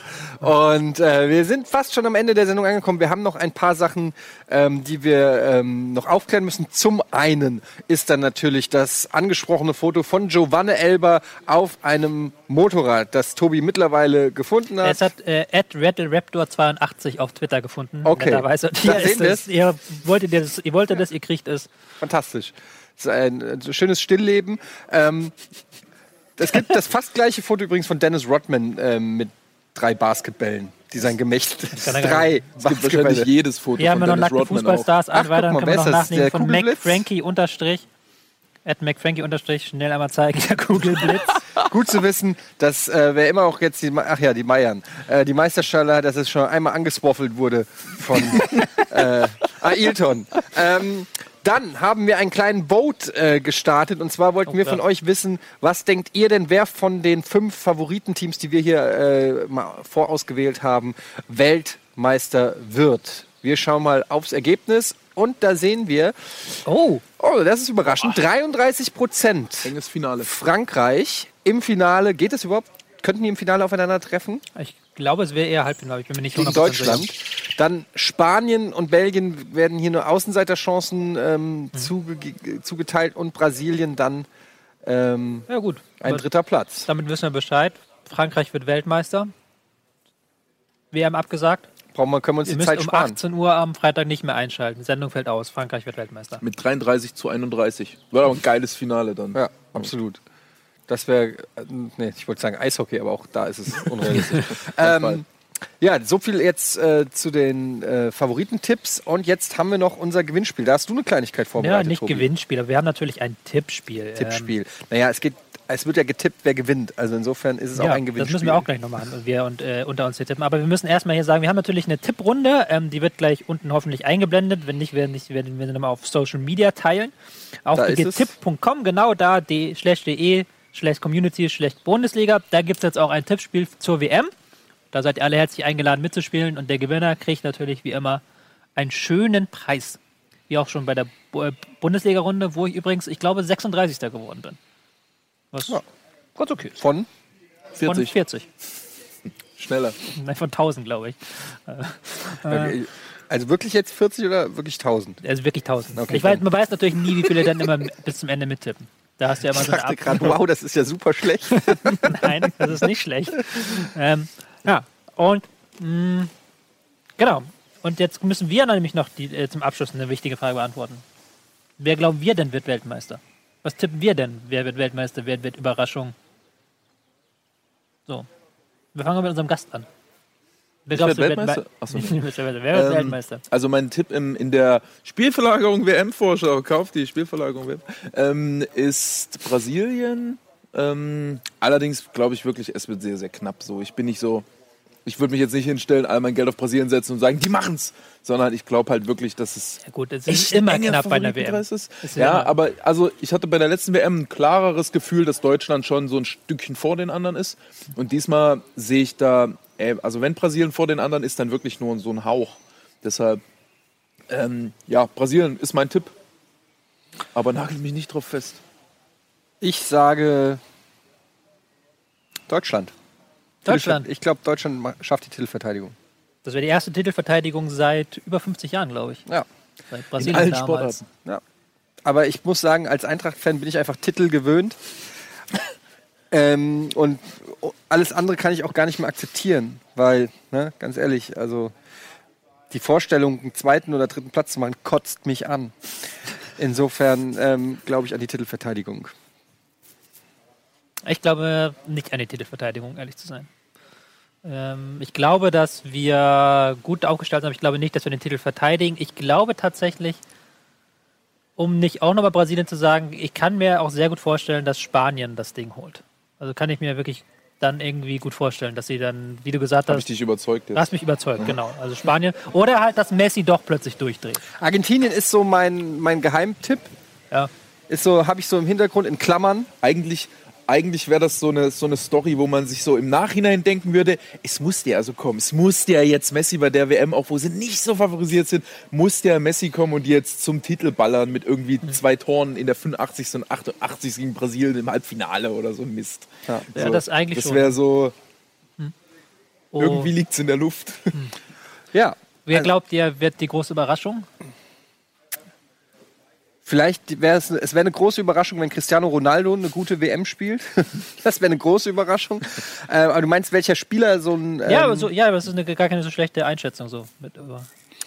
ja, gute Frage. Ähm, ich könnte mir vorstellen, dass das äh, die WM von Griezmann wird. Ja? Dass das der MVP wird. Welcher Spieler? Die große Überraschung. ja. Ja, hängt gibt- natürlich davon ab, was Es gibt ja immer so Oder bei Marco so, Reus wäre geil. es gibt ja immer so bei so Turnieren, so wie James Rodriguez vor vier Jahren, so Spieler, die dann plötzlich in aller Munde sind. Oder nicht aus pass auf, aus ich habe was Geiles. Ante Rebic, Alter. Ante Rebic macht da weiter, wo er im Pokalfinale aufgehört hat. Ich- ich glaub, spielt sich in die Herzen der der, Kroaten. Ja, natürlich ist der dabei. Was ist das für eine bescheuerte spielt, Frage? der spielt aber wahrscheinlich nicht. Der wird spielen, der wird eingewechselt und dann wird er alles wegbumsen. Okay. Und dann werden alle sagen, hoho, Und Ante er- Rebic. Er wird eingewechselt, sagen wir, schick mich, Bruder.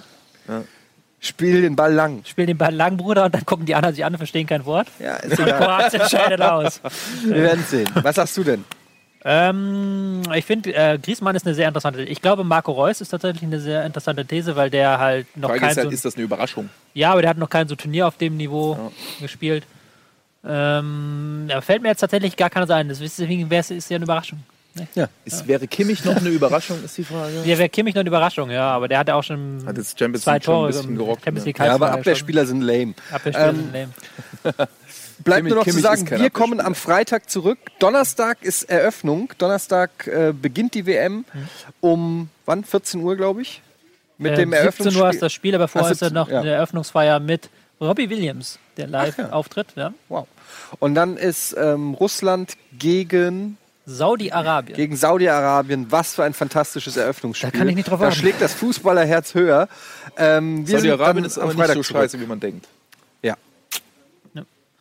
Ja, aber das wird trotzdem ein Scheißspiel. Ja, Das wird nicht. Das werden da sind wir alle, uns einig. das, aber das wird jetzt ganz gut, weil werden alle so sagen, oh, ich habe keinen Bock, Russland gegen Saudi-Arabien, dann wird das so ein scheiß 0-0. Und dann am nächsten Abend kommt ja Spanien gegen Portugal. Direkt nach unserer Sendung. Also wir werden noch Wir können reden. auch schon mal sagen, wir werden auch äh, tolle Gäste haben im WM-Studio. Das ein oder andere Gesicht, das ihr natürlich auch aus Bundesliga kennt. Klar. klar. Ne? Ähm, Also da könnt ihr schon, oder willst du schon was ankündigen? Nee, also Nico kommt mal vorbei. Der ist jetzt, glaube ich, in L.A. Ja. Ähm, Ralf kommt vorbei. Der ist, glaube ich, nicht in L.A. Was mit Peter? Peter kommt bestimmt auch noch vorbei. Aber der Peter Hyballa arbeitet ja für das holländische Fernsehen. Aber Ja. da sind wir, können wir gucken, ob wir ihn den mal besuchen können vielleicht. Genau. Aber das schauen wir mal. Und wir haben vielleicht auch jemanden vor Ort. wir haben auch Russland. noch jede Menge schöne Matzen vorbereitet, die dann noch kommen während der Sendung. Also wir haben uns Wir eine haben Menge, ein großes Orakel. eine Menge vorbereitet. Das solltet ihr auf keinen Fall verpassen. Vielen Dank, Martin, dass du da warst. Gerne. Ähm, das äh, war auf jeden Fall geballte Kompetenz. Ich habe mich richtig wohlgefühlt in eurem Kompetenz-Sandwich. Jetzt gleich im Anschluss geht es übrigens weiter äh, mit der E3 natürlich. Wir berichten gleich live. Ich mache auch äh, mich gleich rüber ins E3-Studio äh, von der Square Enix Pressekonferenz. Und ich glaube, heute Abend ist auch noch Sony, oder? Ist heute Abend Sony? Heute Nacht, ne, um drei. Und Ubisoft auch noch. Also heute die große, lange E3-Nacht hier bei Rocket Beans TV. Wir gucken natürlich alles live und besprechen es auch. Wer gewinnt die E3 dieses Jahr? Ähm, momentan liegt Microsoft vorne. Mhm. Aber ähm, Sony bin ich mal gespannt, was da kommt. Aber für mich gewinnt FromSoft jede E3, bei der sie ein Spiel präsentieren. Das haben sie getan. Deshalb äh, FromSoft, Dark Souls. Ach komm, halt die Schnauze. Guck dein Fußball, geh mir Wer, wer muss noch sein System finden? Ah, nicht schlecht. Ja, äh, weiß ich gar nicht. Gibt keine neue Konsole, Gibt oder? keine neue Konsole. Ach, nee, Mist, sonst tatsächlich. hätte so perfekt hätte, hätte gut gepasst, ja, aber ich habe auch gerade überlegt, aber dieses Jahr hättest du es doch nächstes Jahr oder so. Ja, ich komme nächstes Jahr wieder und bring den Gag nochmal. Okay. Okay, das Nächstes ist keine Jahr. WM. Da müssen wir noch eine WM Vor ansetzen. dem Sommerpausenturnier. Ähm, ja, vielen Dank, das war's. Ich gebe ab an die angeschlossenen Funkhäuser, ähm, weil ich muss jetzt schnell rüber, dann habt ihr noch ein bisschen länger Werbung. Tschüss, danke Tobi.